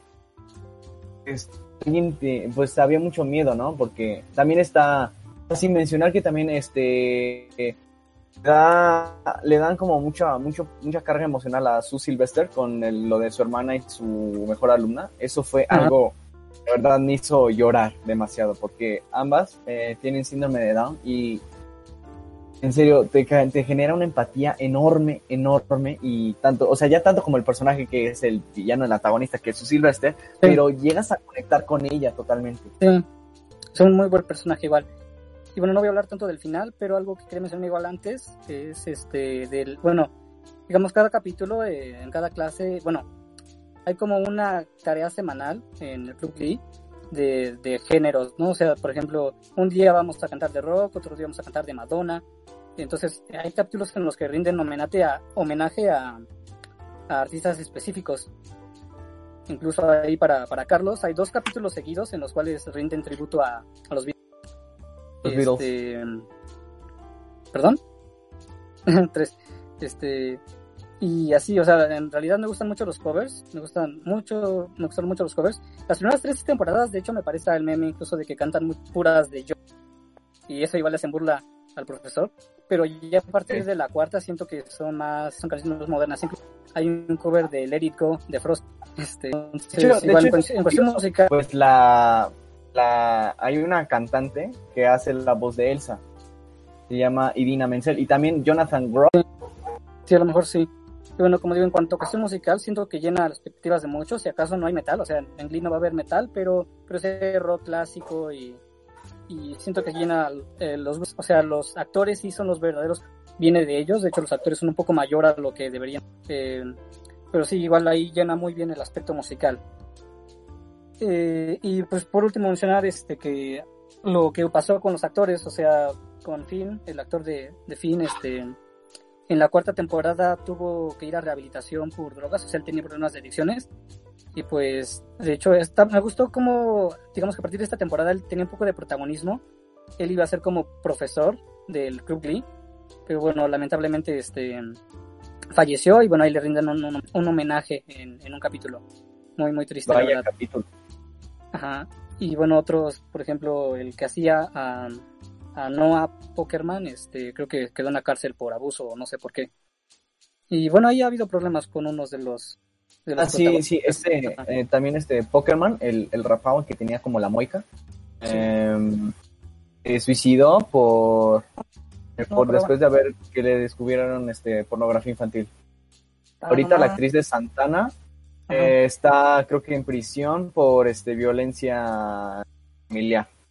O sea, pues eso, eso pasa. Y pocha. Sí, pues qué, qué triste, ¿no? Pero bueno, ahí está la recomendación de esta semana. Oigan. Este, eh, ¿Qué pasó? ¿Qué pasa? Eh, yo les pregunto, ¿tienen un top de canciones favoritas de Glee? Simón. ¿Y cuál sería su top 5? Su top 5, así rápido, rápido. Empieza, Tori, empieza. Bueno, mi top 5 sería Glad You Came, que es de, o sea, la canción original es de, de Wanted y la canta Grant Gustin. Eh, la de mm, Dream On con Neil Patrick Harris, este, la de Foot, Footloose, la de mm, este movie, no, perdón, em, You May Be Right de Billy Joel, em, pero bueno. Y y yo creo que mm, la de la de You're the One That I Want. Me gustó mucho ese, ese capítulo y esa y ese cover. ah, You're the One That I Want. De Gris. Yo. mm. Está- sí está complicado porque muchas son muy buenas. O sea, yo pondría en, en el mi número 5 I'm Still Standing. La canta Queen con este Artie. eh, en un momento muy difícil para ella. Eh, en el número 4 pondría Glad You Came. ¿Sí? 3. eh, How to be a Heartbreaker, se me hace que es una muy buena, muy, muy buena canción, Ah, está muy padre, movida. sí, está bien padre. Número 2, Dream On. Dream On, no. O sea, de hecho todo el capítulo de Michael Jackson eh, fue uno de mis favoritos porque fue como una bomba. Porque de hecho mi personaje favorito, Blaine, cantó Wanna Be Starting Something. Híjole, cantó tan perfecto. Sí, entonces como os digo, en cuanto a cuestión musical, yo creo que le da gusto a todos, ¿eh? A todos. Y así podemos pasar a lo que es. Eh, muy bien, muchas gracias. Y qué bueno que, que se pongan a platicar ahí con el Freddy. Ay, qué bonito. Eh, pero bueno, vamos a pasar a la sección random para que hablemos de más cosas.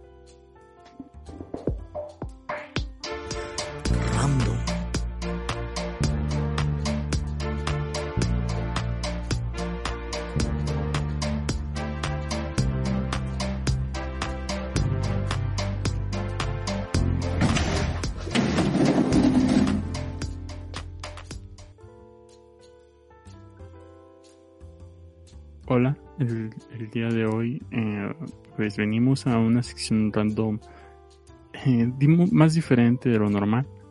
El día de hoy pues no hay no hay chistín porque sucedió algo algo más importante, ¿no? Algo más importante y triste de lo que teníamos que hablar.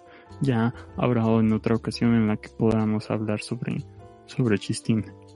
Eh, el día de hoy eh, es, es, muy difícil hablar de este tema. En la, semana salió una noticia eh, que pues, nos puso tristes a todos aquí, ¿no? Entonces, pues de qué va esta noticia. No sé si recuerda, recuerdan una serie llamada Unitest. Eh, en esta serie era sobre un niño que tenía unas hermanas eh, científicas y entonces el vato hacía como travesuras, ¿no? Y medio genérico en la, la, la serie. Muy típica había- serie canadiense. Eh, pero había un personaje en concreto que destacaba sobre todos los demás. Y pues este era nada más y nada menos que. que Rorro Pirrorro. ¿Qué, ¿Cuál fue la noticia de, de- que, que nos llegó en la semana? Pues que Rorro Pirrorro a- había. había fallecido. Y pues estuvimos investigando, ¿no? Eh, su muerte fue en 1834 por, por diarrea cerebral. Este fue era, era Libra y su, su singularidad, su quirk era rayos sexuales pene penetrante. De pareja tenía a tu mamá y su grupo favorito era era era Sican. Murió a, a los a los 45 años, eh, recordando que nació el 20 de abril de 1789. Tomó un día antes de mi cumpleaños, qué pedo. Nació Par- igual que Hitler, el mismo día que Hitler. Participó, este, ah, es que- espera, eh, dentro de, bueno, dentro de, es que es muy, muy difícil para mí hablar de esto, es muy triste. Va- Vamos a decir un, eh, información acerca de Rorro para recordarlo. Y pues al final de la sección hacemos un minuto de silencio. Pero bueno, continuemos. Eh, Rorro Pirorro pues fue uno de los, de los principales tenientes de las fuerzas espe- especiales Ginyu. Eh, también se le, se le consideraba como uno de los héroes de, de guerra de la batalla de Puebla. Eh, digamos que él fue uno de los de los cuatro eh, uno de los cuatro principales investigadores de dentro de la in- valga la redundancia la investigación de los TikTok designados por la Comisión de la Salud. Eh, este personaje recibió entrenamiento militar, por lo que pues, cuando el comité de Krypton aplicó la, la crisis de los TOC, se convirtió en mercenario y cazador de ballenas, conociendo así a, Goku. De hecho, hay una foto muy famosa donde se ve claramente a Rorro Pirorro eh, golpeando a Goku y le está dando una paliza. Eh, este personaje habla todos los idiomas de todos los abecedarios y pues se, se decía, ¿no? Era, era como un, un mito que tenía más vocabulario que, cualquier diccionario. Se especula que, que habría guardado secretos de Estado que habrían tenido relevancia en el caso de Chancho V. Murió en, en la batalla de Puebla. Se, se desconoce por qué bando luchó.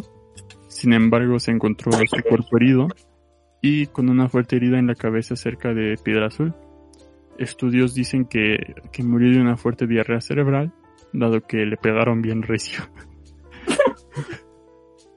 ya, ya, ya en el suelo, incapacitado para, para luchar, pues estuvo agonizando y lo último que, que vieron sus ojos antes de cerrarse definitivamente fue a Goku sonriendo mientras se bajaba los pantalones lentamente.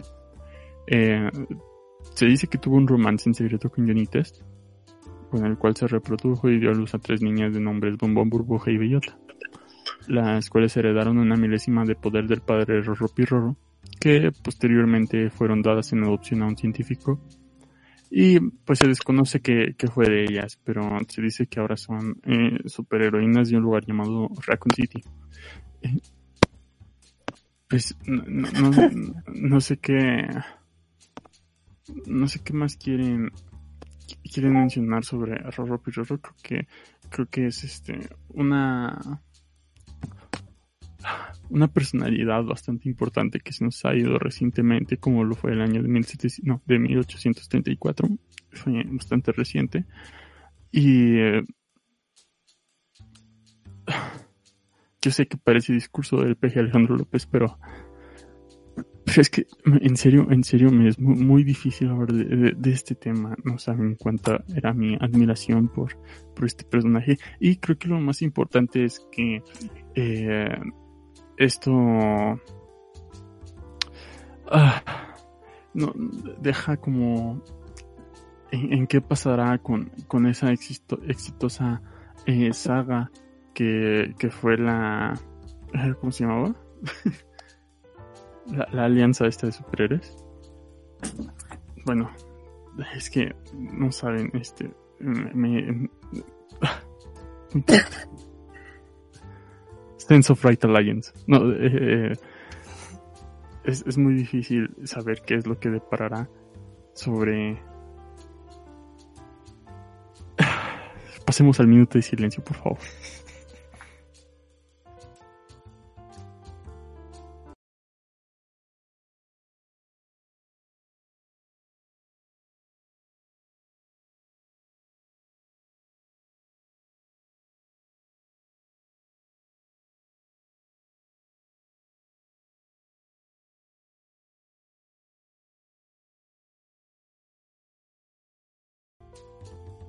Bueno, ya no fue un minuto, pero se entiende la, la, int- la intención. eh, ¿Qué? Vamos a la música.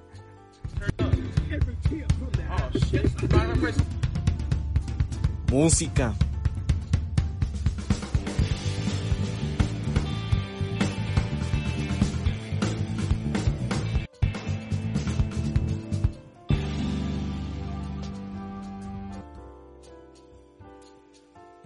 Bueno, vamos a hablar de... Por fin vamos a hablar del... Pues del White Album de los Beatles. Ya habíamos dejado la serie de los Beatles bastante abandonada.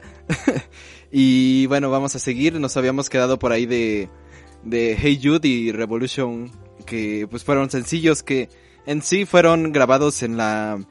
En las sesiones de este White Album. O más bien... eh, es- este álbum no tiene en realidad un título. Pero bueno, ahorita vamos a ver.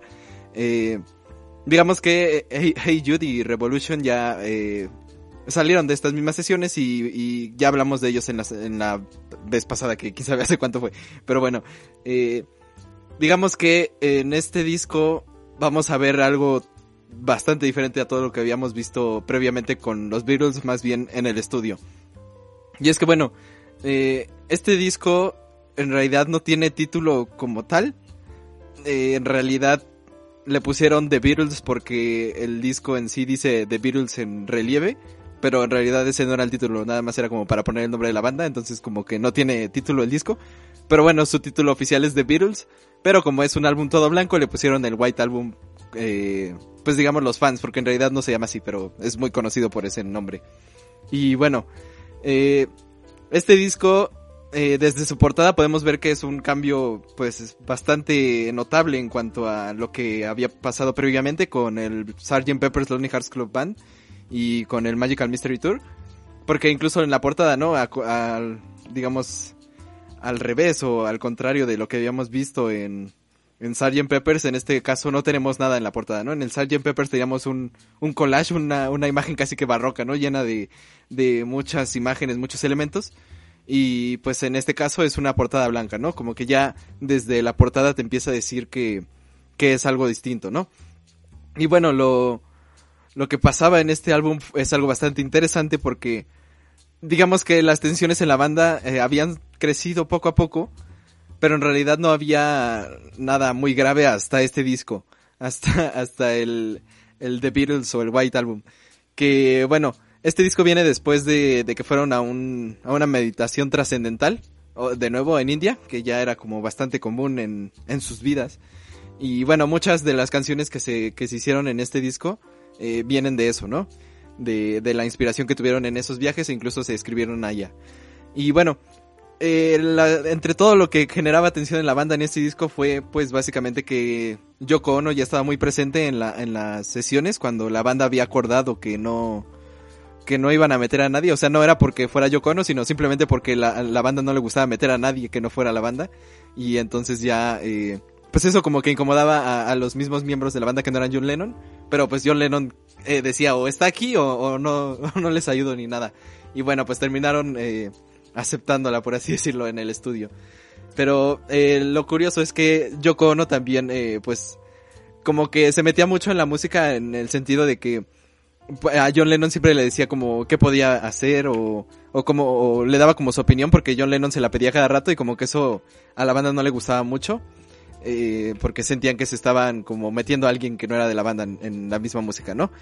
Y bueno, digamos que en, en este punto el, el disco en realidad no es un disco tal cual de los Beatles, sino que más bien es una, una recopilación de canciones de cada integrante porque la banda ya estaba, estaba muy separada en este punto. Y, e incluso, eh, digamos que había tanta tensión que George Martin, que había sido el productor de, de los Beatles hasta este punto, se fue, se salió del, del proyecto y, y dijo, no, pues ya me voy de vacaciones mejor, aquí está todo muy feo. Y ya se, se fue, entonces ya no tenían productor y lo que pasó es que eh, eh, Geoff Emerick eh, también era un ingeniero muy, muy importante para la banda y pues igual, ¿no? Y, y bueno, ya quedaron en manos de, otro, de otros ingenieros y, e incluso el mismo Ringo Starr, eh, al ver que había tanta, digamos, tantas presiones, tanta, tantas peleas, se salió de la banda. Entonces, eh, cuando empezó la, el disco, las grabaciones del disco, no, no tenían baterista. Y pues vamos a empezar con el disco porque es muy interesante. Eh, en medio de todo esto, pues ya, incluso John Lennon ya empezaba a tener como sus inclin- inclinaciones eh, políticas que fue parte muy importante de su carrera, ¿no? Creo que también todos podemos recordar esa, esa imagen de John Lennon en la cama con, este, haciendo su manifestación pacífica al lado de Yoko Ono. Y bueno, eh, este tipo de cosas fueron las que empezó a meter John Lennon, que incluso en, en la canción de Revolution, pues ahí está ese tipo de mensaje, ¿no? Y, bueno, como decía, eh, Ringo Starr se había salido de la banda. E incluso, por ejemplo, en la primera canción, que es la de Back in the USSR, pues no tenían a Ringo, entonces lo que pasó es que McCartney grabó la batería en esa canción. Y creo que es muy interesante porque es una batería muy buena y pues McCartney hasta este punto no había eh, demostrado que podía tocar la batería también. Y pues ya, aquí, aquí tenemos como él, tocaba. Es una canción que en realidad es una parodia una canción de Chuck Berry que era Back in the USA. Y esta canción sobre todo está inspirada mucho en los Beach Boys. Por eso eh, suena como bastante distinto a todo lo que había antes de los Beatles. Y es una canción eh, bastante buena y es muy interesante. Y bueno, eh, la siguiente canción del disco es Dear Prudence. Que esta canción eh, añade elementos muy interesantes a la banda. Porque eh, usan la, la técnica de finger, finger picking, creo que era. Que es este, básicamente que en vez de rasgar con una sola mano, o digamos con todo, con todo el puño al mismo tiempo, o con, o con una sola eh, pl- plumilla, eh, pues lo que haces es que a cada dedo le asignas una cuerda y tocas, eh, digamos, como un, ar- un arpegiado más o menos. Y bueno, este, este elemento fue introducido en este disco y en, Dear Prudence pues eh, está toda la canción hecha de esa manera y por eso suena como que todo el tiempo está llena de, guitarra, ¿no?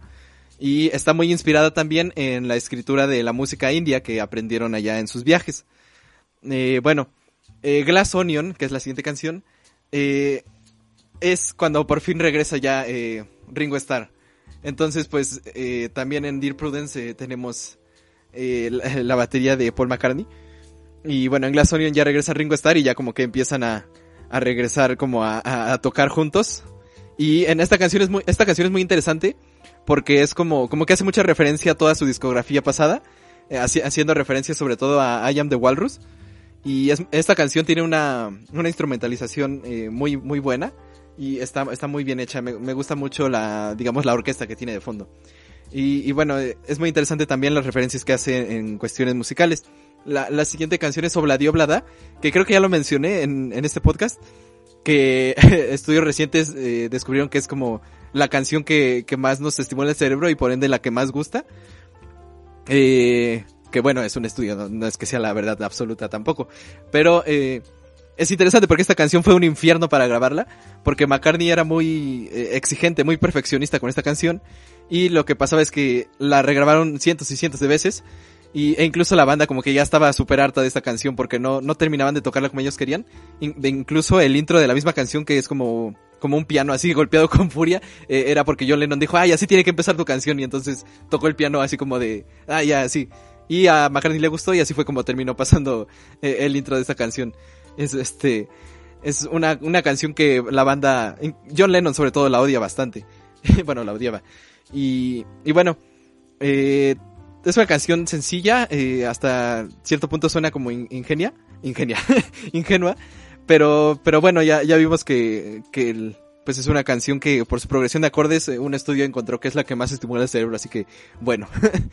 La, la siguiente canción es Wild Honey Pie, que, que bueno, es este, es una canción que es interesante, es una canción muy McCartney y, bastante tranquila que ah, en este punto vamos a ver ya que la banda empezó a meter como mucho. Y, es sobre todo por esto que es, este disco es considerado como de los peores de la banda. No porque no tenga buenas canciones, sino por como unidad de disco. eh, no tiene mucha relación las canciones y parece más bien como un, un mix de Shark DJ, por ejemplo. eh, que, no, que no tienen mucho que ver las canciones, ¿no? Pero en este caso, como estamos hablando de un disco, pues se considera mucho eso. Y entonces, eh, lo que pasó en este álbum es que como había tanta lucha de egos, todos quisieron meter sus canciones, ¿no? Entonces vamos a ver que hay muchas canciones que en realidad no, no son tan buenas en este disco y que pues si, si no hubieran estado pues no pasaba nada, ¿no? Y incluso el disco hubiera sido, digamos, más eh, aceptado porque este disco es muy muy largo. La siguiente eh, canción es The Continuing Story of Bungalow Bill, que eh, por ejemplo esta canción eh, John Lennon le puso mucho, mucho, mucho esfuerzo y es una de las que él escribió allá en India. Y, y bueno, lo, lo interesante de esta canción es que tiene cambios de, de ritmo que vamos a ver más adelante que también eh, implementó en otra canción John Lennon. Y bueno, eh, la, la siguiente canción es While My Guitar Gently Weeps, que es una de, la, de las piezas, eh, pues digamos, más importantes que hizo Harrison en, en todo, con todos los Beatles. Y bueno, eh, esta canción eh, eh, la compuso cuando fue a visitar a la casa de sus padres. Y eh, George Harrison como que tenía, digamos que la, la línea de los acordes, pues, el, el, digamos, la progresión de los acordes, pero no, no, no podía sacar un solo bueno. eh, porque pues como que no le quedaba y entonces lo que hizo fue llamar a su amigo Eric Clapton, que pues es este, digamos, el dios de la guitarra. Y, y bueno, le dijo, ah, pues ven y, toca mi canción. Y Clapton como que al principio dijo, no, pero es que nadie toca con los Beatles, ¿no? Porque en ese punto ya los Beatles tenían un gran renombre. Y entonces, pues, al final sí terminó yendo y la banda lo aceptó bastante bien, a pesar de que no era alguien de, de ellos. Pero bueno, eh, creo que en es- esta canción es bastante grandiosa. De hecho, es la primera canción que, que la, que la crítica hizo que considerara a George Harrison como un, un compositor, este, pues digamos, al nivel de, de Paul McCartney y de John Lennon. Y pues es una canción muy buena y sobre todo la, guitarra eléctrica creo que es eh, formidable, ¿no? Es muy, muy interesante. La siguiente canción es Happiness is a Warm Gun, una canción que, es, que fue bastante polémica en su momento, porque eh, con muchas eh, alegorías y, y sobre todo la línea de cuando pongo mi dedo en tu gatillo, este, pues como que la, digamos que la radio se puso, se dio cuenta de que hablaba de sexo y, y la baneó, ¿no? Y, y, pues esta canción como que fue muy eh, polémica en su momento, pero ah, más adelante vamos a ver que hay otra canción todavía más explícita adelante. Pero bueno, eh, la, la, siguiente canción es la de Martha My Dear que es una, una canción que me gusta mucho por el, el, piano que tiene, creo que es un, tiene un piano muy muy bueno. Está inspirada en el, en el perro de, de Paul McCartney, pero bueno, eh, nada más fue inspiración, no es que trate de, de, su, de su perro. Pero bueno, eh, es una canción muy buena y, y creo que es este muy interesante. La siguiente canción es I'm So Tired que esta literalmente fue porque John Lennon eh, ya había grabado muchísimas veces la, sus canciones anteriores del disco y literalmente ya estaba harto de, de todo y entonces eh, compuso esta canción, ¿no? Que ya es como una queja incluso al, al, mismo ambiente que se estaba viviendo en la banda. Entonces ahí podemos ver cómo se estaba desarrollando, eh, digamos, cada, el ambiente. Y bueno, la siguiente canción es Blackbird, que esta canción es muy interesante porque es otra canción de Paul McCartney con su guitarra solamente y bueno, tiene las grabaciones que un sonido que unos dicen que es el, el zapato de Paul McCartney y otros dicen que es un eh, ¿cómo se este un metrónomo. Pero bueno, eh, esta canción es muy interesante porque trata sobre temas eh, sociales. Eh, aunque nuestro contexto ya no tiene como tanta relación, pues en ese momento Paul McCartney la escribió porque en Escocia había como muchas tensiones raciales y eso hacía que en Estados Unidos también como que hubiera tensiones raciales, entonces lo de Blackbird eh, es un mensaje más bien para que, para que puedan liberarse, digamos, de esas tensiones que, que, que mejore la sociedad en cierto aspecto.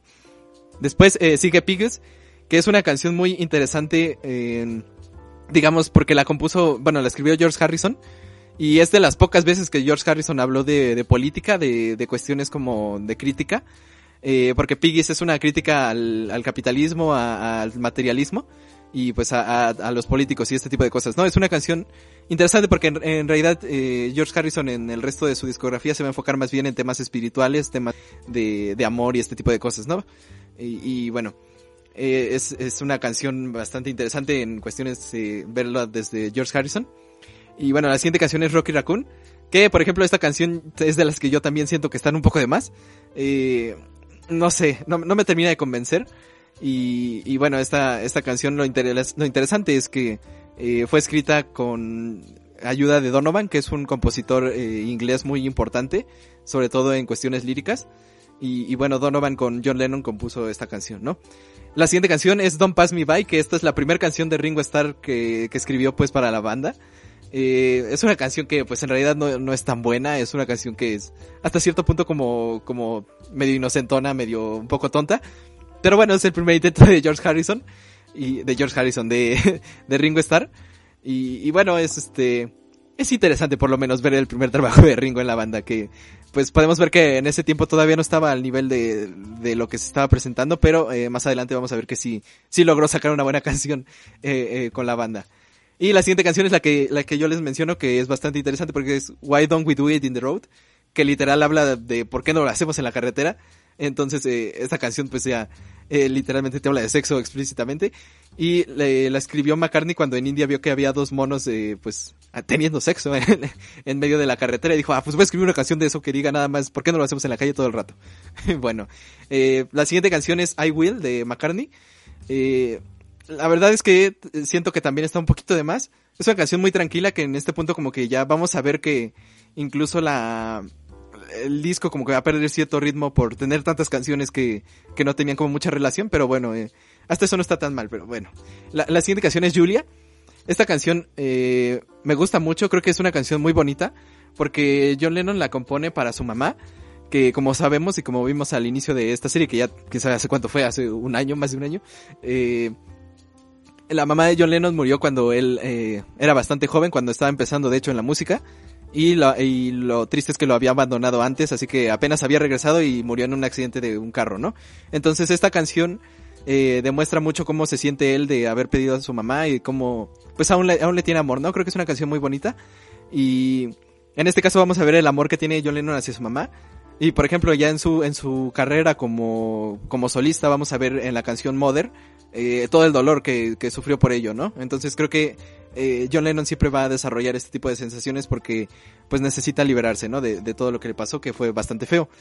Y bueno, eh, si- siguiendo con el disco, eh, sigue la canción de Birthday, que es una canción que está inspirada en, en una que John y Paul fueron a ver una película y como que dijeron, ah, pues es que este, esta canción, este, digamos, estilo de rock and roll que es este, pues estaba inspirado en Little Richard, que recientemente falleció, por cierto. Eh, pues dijeron, ah, vamos a hacer una canción, pero de cumpleaños, dijo Paul. Y a, a John como que no le terminó gustando que fuera de cumpleaños porque él pensaba que era, pues, este, pues era una canción de cumpleaños que iba a ser como olvidable, ¿no? Que, bueno, hasta eso es una canción buena, pero no he escuchado que la pongan mucho en cumpleaños, así que recuperen eso. pero bueno, eh, la, siguiente canción es muy interesante, es Yer Blues. Es una canción que, en donde John Lennon ya desata todas sus frustraciones, todo lo que siente, porque ya, eh, digamos que se le había acumulado, pues, lo de su mamá, eh, lo de que la fama lo tomó por sorpresa, todo, digamos que él aparte era como bastante impulsivo, tenía como un carácter muy fuerte. Y en esta canción ya como que dice, ya, eh, con lo de las grabaciones y todo eso ya estoy hasta el límite. Y entonces esta canción literalmente dice que se quiere morir, o sea, como que ya se está desquitando. Y es una canción muy interesante porque te hace ver que John Lennon pues en realidad eh, sufrió mucho en, en toda la, la carrera de los Beatles y en su carrera en solitario vamos a, a explorar más eso. Y después de esto sigue Mother Nature Son, que pues es una canción que igual yo siento que está un poquito de más porque ya rompe el ritmo totalmente del disco y ya como que a partir de aquí como que se empieza a calmar mucho y como que hasta el final es cuando se recupera. Eh, por ejemplo sigue Everybody's Got Something to Hide Except My Monkey, que es la siguiente canción. Eh, pues no tiene sentido, eh, pero por eso mismo creo que eh, es una canción interesante. Eh, de hecho es una canción que surge de la improvisación, como que estaban improvisando y dijeron, ah, pues hay, hay que poner esta canción y ya. y vamos a ver que aquí van a meter de todo. Eh, Sexy Sadie, eh, tampoco me gusta mucho, es una canción de John Lennon. Eh, porque es una, o sea, suena bien, pero es una canción ya que eh, al disco ya como que le viene sobrando, ¿no? Y por ejemplo, eh, la siguiente canción es una que sí es muy importante para, incluso para la historia de la música, que es Helter Skelter.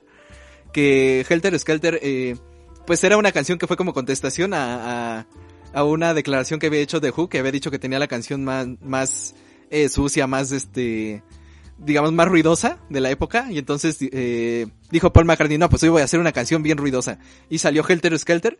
Y lo interesante es que eh, esta canción eh, es muy importante para la música porque es como la transición del rock al metal. Eh, porque ya es una canción bastante fuerte, digamos, en cuestiones de, de sonido. Que no, no tiene las distorsiones del metal de ahorita, pero para la época sí era como bastante ruidosa. Y pues no es que sea el, eh, que la música haya cambiado de repente hacia el metal, pero es como esta época de transición y los Beatles fueron también de los primeros que empezaron a meter un sonido más fuerte y una distorsión más eh, amplia en la guitarra. Y bueno, la siguiente canción es Long Long Long de George Harrison, que pues eh, está bien. Creo que esta canción, a pesar de ser tranquila, eh, después de Helter Skelter eh, es muy interesante porque como que relaja el, ambiente, ¿no? Un poquito. Que, que bueno. La siguiente canción es Revolution One, que eh, en sí es Revolution, el sencillo que ya había salido antes, pero una versión más tranquila, una versión que tiene incluso más arreglos de, de instrumentales de orquesta. Eh, que de hecho John Lennon quería que esta, esta versión fuera el sencillo, pero la banda decía que era muy, muy lenta y que por eso no iba a tener como éxito, entonces por eso se quedó en este disco. Bueno, la siguiente canción es Honey Pie, que es una canción súper, súper drogada, súper rara, eh, que de hecho sale como de estas canciones que tocan en, en medio de, de, grabaciones, o sea, en medio de grabación de canciones, como que tocaron esta así de repente y dijeron, ah, pues se queda también, porque ya, ya que estamos metiendo todo, pues metemos este también. la siguiente canción es Sable Truffle, que, pues, eh, también siento que está un poco de más, es una canción, eh, que hasta eso tiene eh, muy buen teclado, muy, muy buena instrumentalización en ese sentido, pero eh, está de más. Y por ejemplo, Cry Baby Cry también eh, es una canción que yo creo que es, que es buena. Eh, John Lennon la compuso y es una canción bastante buena. Pero eh, en este punto del disco tal vez no hubiera estado tan buena, que tal vez se hubiera estado mejor al principio del disco. pero bueno, tampoco está tan de más esta canción. Y la siguiente es la, la digamos, la eh, controversial Revolution 9 porque bueno, esta canción tiene toda una historia de fondo que básicamente eh, Yoko Ono estaba instando a que John Lennon explorara otros medios de arte sonoro y por eso eh, más allá de la música pues John Lennon empezó a experimentar con lo que son los loops que básicamente son grabaciones que se repiten todo el tiempo entonces Revolution 9 pues parte de eso de poner sonidos que se van repitiendo con el tiempo y, y está muy relacionado con lo que Yoko Ono hacía con su grupo Fluxus que era un grupo dadaísta donde buscaba eh, añadir sonidos de la realidad a, digamos, a, al arte. Y entonces por eso todos los sonidos de Revolution 9 son como sonidos de, de personas, de ruidos del- de, la calle, algo así, ¿no? O sea, como que está hecho mucho de eso. Pero pues obviamente a la banda no le gustó porque el resto de la banda decía, ¿cómo vamos a meter esto si no es música, no? Eh, pero John Lennon se quejó bastante porque, pues algo que había pasado en este disco es que ya los Beatles habían publicado, bueno, habían publicado este disco eh, en su nuevo sello musical, sello discográfico que era el de Apple Records. Que Apple Records surge, surge de que ya como que Parlophone, que era la, la disquera que, en la que estaban inscritos antes, pues como que ya les estaba pidiendo muchas cosas y como que les limitaba hasta cierto punto también creativamente, entonces pues sacaron esta, esta discográfica para, para poder publicar lo que quisieran y como que tener más control de todo, ¿no? Y lo que pasó es que, pues, John Lennon decía, pues ya, es que hicimos esto para sacar lo que quisiéramos, ¿no? Y por eso la canción terminó estando en el disco que también tuvo su polémica porque muchos decían que era una canción como que tenía mensajes subliminales, o sea, ya lo de siempre, lo que siempre ponen en, la- en las canciones, pero bueno, eh, es muy interesante. Y por ejemplo, a, partir de aquí surge también el, la, la famosa canción nunca escuchada de los Beatles, que es la de Carnival of Light. Tal vez hayan escuchado de ella. Eh, se supone que en mucho de esta experimentación, eh, los Beatles hicieron una, una canción que, eh, que juega mucho también con los sonidos, con la combinación de, de cosas, que se llama Carnival of Light. Y los mismos Beatles eh, llegaron a, a hablar sobre ella, o sea que sí es una canción que existe y que está grabada, pero nunca ha sido publicada. Y pues quién sabe cuándo la saquen, ¿no? Ahorita nada más eh, quien tiene control de ello creo que es Paul McCartney que tiene una copia de la canción y ya. Entonces hay como que muchos mitos detrás de esa canción. Y lo que sea que encuentren en YouTube no es la canción porque no ha sido eh, sacada, pues digamos, oficialmente ni, ni filtrada ni nada. Pero bueno. Eh, y por último, en este disco eh, finaliza con Good Night, que es una de mis canciones favoritas de en donde canta Ringo Starr. Porque creo que lo hace bastante bien. En este caso, su voz queda muy bien, aunque no, él no hizo la canción porque la escribió John Lennon. Eh, pues sí creo que queda muy bien su voz. Y creo que suena, suena muy dulce, suena muy, muy hogareño. Y es una canción que a mí, a mí me encanta porque tiene una orquestación muy, muy bonita, muy bien hecho y creo que es una de las mejores canciones que, que interpretó eh, Ringo Starr. Y así termina la canción con una eh, la canción, el disco, con una canción bastante tranquila, bastante, eh, digamos, amigable. Y como podemos ver es un disco larguísimo que tiene muchas canciones. Y por eso mismo, eh, los fans, a los fans no les gusta mucho el disco como concepto. Porque hay mucho que no debería de estar ahí. Por ejemplo, eh, en este disco incluso ya empezaron a haber grabaciones de, de canciones que, que íbamos a ver después. como eh, las canciones que iban a salir ya hasta Abbey Road, como Polythene Pam y Me and Mr. Mustard. Eh, entonces sí fue bastante productivo, esta, estas, estas grabaciones fueron bastante productivas, pero pues no, digamos que solo hicieron que la banda se peleara más. Incluso hubo un momento en donde los cuatro integrantes grabaron en, en distintos estudios, porque ya ni se podían ver, ¿no? Entonces como que eh, este tipo de tensiones son las que ya empezaron a, hacer ver que, que la banda se iba a separar. Y, y bueno, a pesar de entregar un disco que tiene canciones muy buenas, vamos a ver que ya es el inicio del fin de los Beatles y, y vamos a ver que en Let It Be va a ser eh, pues ya la declaración de que los Beatles se van a separar sí o sí. Pero bueno, así termina este, este largo análisis y bueno, eh, eh, The White Album, como ya les dije, si les gusta está bien, pero tienen que considerar que como álbum tiene muchas cosas que están de más. Y, y pues a, lo mejor hay cosas que no deberían de estar ahí y, y pues nada, ¿no? La, la, la banda eh, en pos de no separarse, pues como que complació a todos, pero al final terminaron entregando un disco que tiene demasiadas cosas de más. Pero bueno, eh, aparte de la, de la serie de los Beatles, en la siguiente ocasión ya vamos a revisar Let It Be y bueno, eh, vamos a terminar este podcast con una sección siempre querida, la de los memes, con el señor Fernando.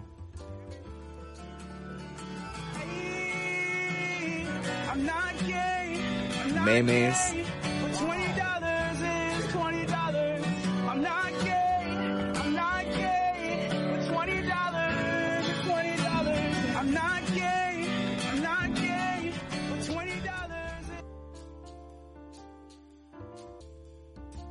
Bueno, pues esta sección de memes al parecer se dieron cuenta que la sección central no fue, una, fue un chiste, fue un chascarrillo cuarentenero, pero ahora sí, como no habrá sección de memes, por lamentablemente soccer, la verdad. vamos a hablar de las teorías conspirativas parte 10. Teorías conspirativas parte 10, ahora sí, definitivamente. Ya, ya sin engaños, se los prometemos mucho, de verdad. Y bueno, eh, la primera teoría básicamente será en torno a la...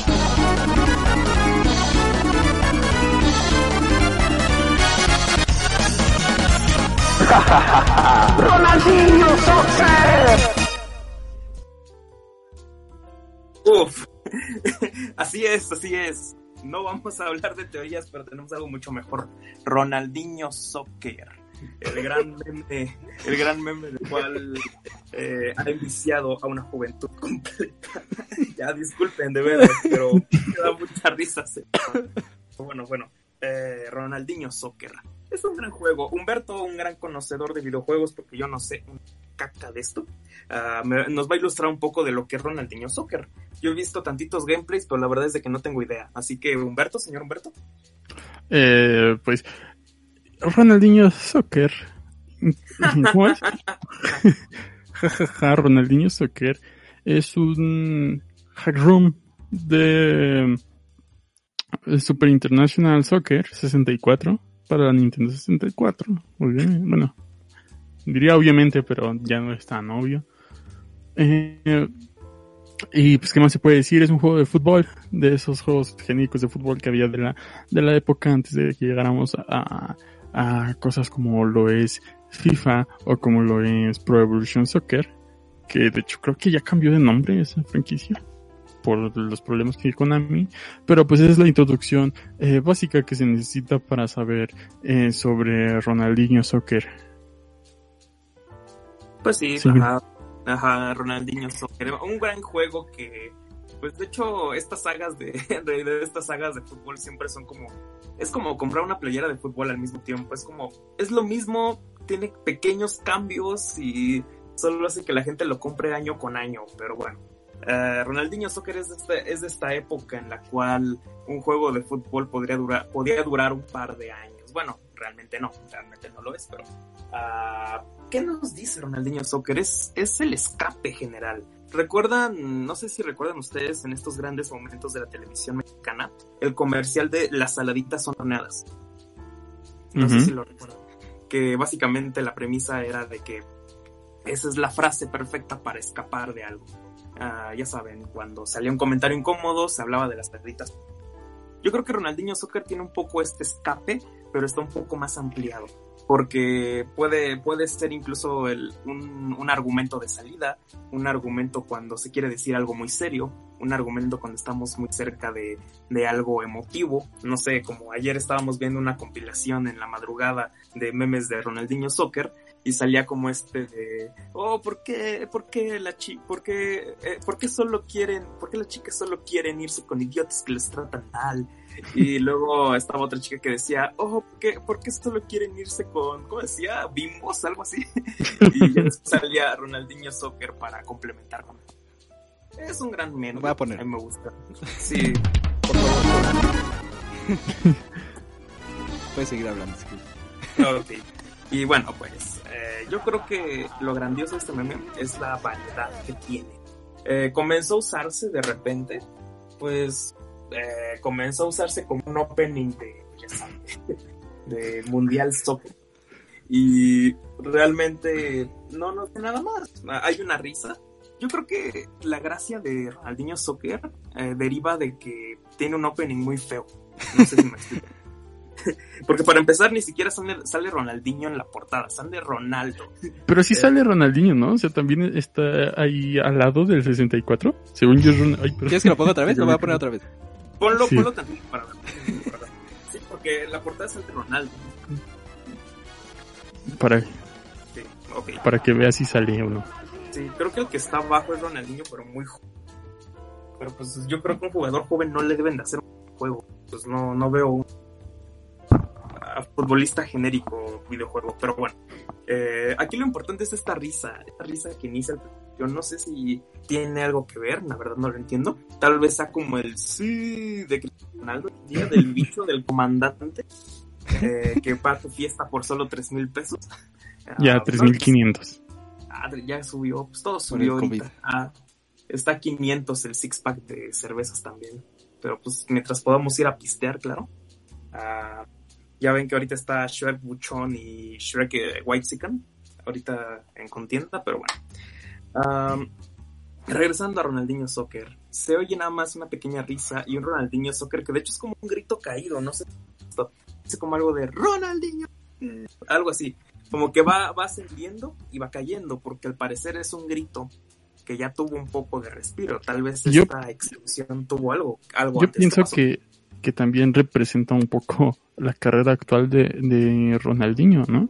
O sea, como empieza a subir y ahorita pues ya está en la cárcel, ¿no? Estuvo aquí en México. Ajá. Sí, no, no está en México, No, no, en la no. cárcel de Paraguay. Sí. Ah, y de ok. hecho fue por falsificar un, un- ¿cómo se llama? Un pasaporte, así como que, ¿para Sí, qué? o sea, está bien raro, o sea, no sé, no tengo idea. El punto es de que pues sí, el vato está ahorita en la cárcel, Ronaldinho que ya es más recordado por un meme que por él mismo. Eh, ya no está por esos clásicos videos que, esos clásicos videos de highlights del 2006 con música de eh, 009 Song System. Ya saben, a esta- estas grandes canciones que salían luego en royales. Eh, deberíamos hablar de ellas un día, porque me gustan mucho, son muy relajantes. Pero bueno, esto no trata sobre videos de esa época. Ya luego hablaremos más de esos. Ah, Ronaldinho Soccer es básicamente un meme universal. Se puede poner en todos lados. Puede ser la contestación a ese... eh, puede romper el hielo muchas veces. Muchas veces no sabe qué decir y simplemente puedes decir ja ja ja ja Ronaldinho Soccer y todo está resuelto. ¿La paz en Medio Oriente podría resolverse con eso? Tal vez muchas de las de los grandes problemas de uno, muchos de los grandes problemas de la historia podrían haber tenido solución a raíz de Ronaldinho Soccer tal vez ahora que estamos en plena desescalada de los casos de contagio por el COVID no es casualidad que surja Ronaldinho Soccer solo diré esto. la solución a los grandes problemas de la humanidad se encuentran con dos palabras y es unas ya sabes un gesto de risa ja ja ja ja ja Ronaldinho Soccer y bueno, si tratamos de hacer una morfología de lo que significa Ronaldinho Soccer, de Ronaldinho pues es futbolista, eh, le di- dicen soccer porque así le dicen gringo fútbol, y bueno, pues la risa es una risa de, ya sabes, de aprobación, de, De gusto, victoria. de poder, sí, sí, de mucho de eso, mucho de eso, mucha compu, diría yo. Pero pues, Ronaldinho Soccer es eso. Ronaldinho Soccer es el ejemplo de la mucha compu que podemos tener. No sé ustedes qué opinen, qué les gusta de este video. ¿No les gusta o no lo entienden o simplemente les da igual? También a la audiencia, a la buena audiencia que escucha. Que bueno, hoy no la menciono tanto, pero saben que los estamos respondiendo ahí en el chat. Ah, ¿Qué dicen ustedes? A mí es un eh, por el simple hecho de que ja ja ja ja Ronaldinho Soccer. Claro que sí, claro que sí.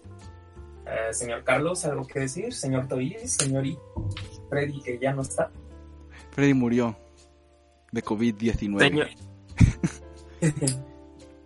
no, pero pues va a ser la solución a todos los males. Pero bueno, yo creo que sin más que añadir, esto sería la situación interesante. Eh, me gusta mucho. Eh, me gusta saber que no ha tenido tanta difusión, así que no creo que vaya a ser profanable, ni va, ni va a morir. O sea, me gusta. Siento que me, ¿saben a qué me recuerda mucho? A los de, a los de la intro de Ronaldinho. no, no, no, no, no, no. Me- o sea, me recuerda mucho la categoría de los memes de la intro del GameCube. No sé, no sé si lo recuerdan. Sí. Sí, entonces van a ser un poco de esa naturaleza, por lo tanto no están tan destinados a morir feo. Va a morir, pero no morirán feo. Y bueno, aquí mi reporte. Ya, ya saben, teorías 10 solo con mil subs, así que no se crean lo que les vengo contando. Es que ese es su precio, ese es su precio, hay que llegarle al precio. Atínale al precio. Pero bueno, eh, así termina este podcast. Espero que les haya gustado, hablamos muchísimo rato, pero bueno, estuvo chido. Eh, sobre todo porque pusimos a Ronaldinho y creo que eso siempre eh, te da paz y tranquilidad en tu alma. Y bueno, no sé qué más quieran añadir el día de hoy, pero pues eh, yo les agradezco mucho que nos hayan escuchado, los que estuvieron en vivo ahí comentando. Y pues los que nos escuchen después, espero que les haya gustado algo de por aquí y recuerden que se tienen que suscribir al, al canal porque pues Si no, Fernando nunca va a hablar. Y, los, y les va a seguir enseñando a Ronaldinho cuando quieran teorías. Así que piénsenlo. Eh, Humberto, ¿algo más que decir el día de hoy? Eh, pues igual muchas gracias por haber eh, escuchado este grandioso podcast con las grandiosas secciones del día de hoy.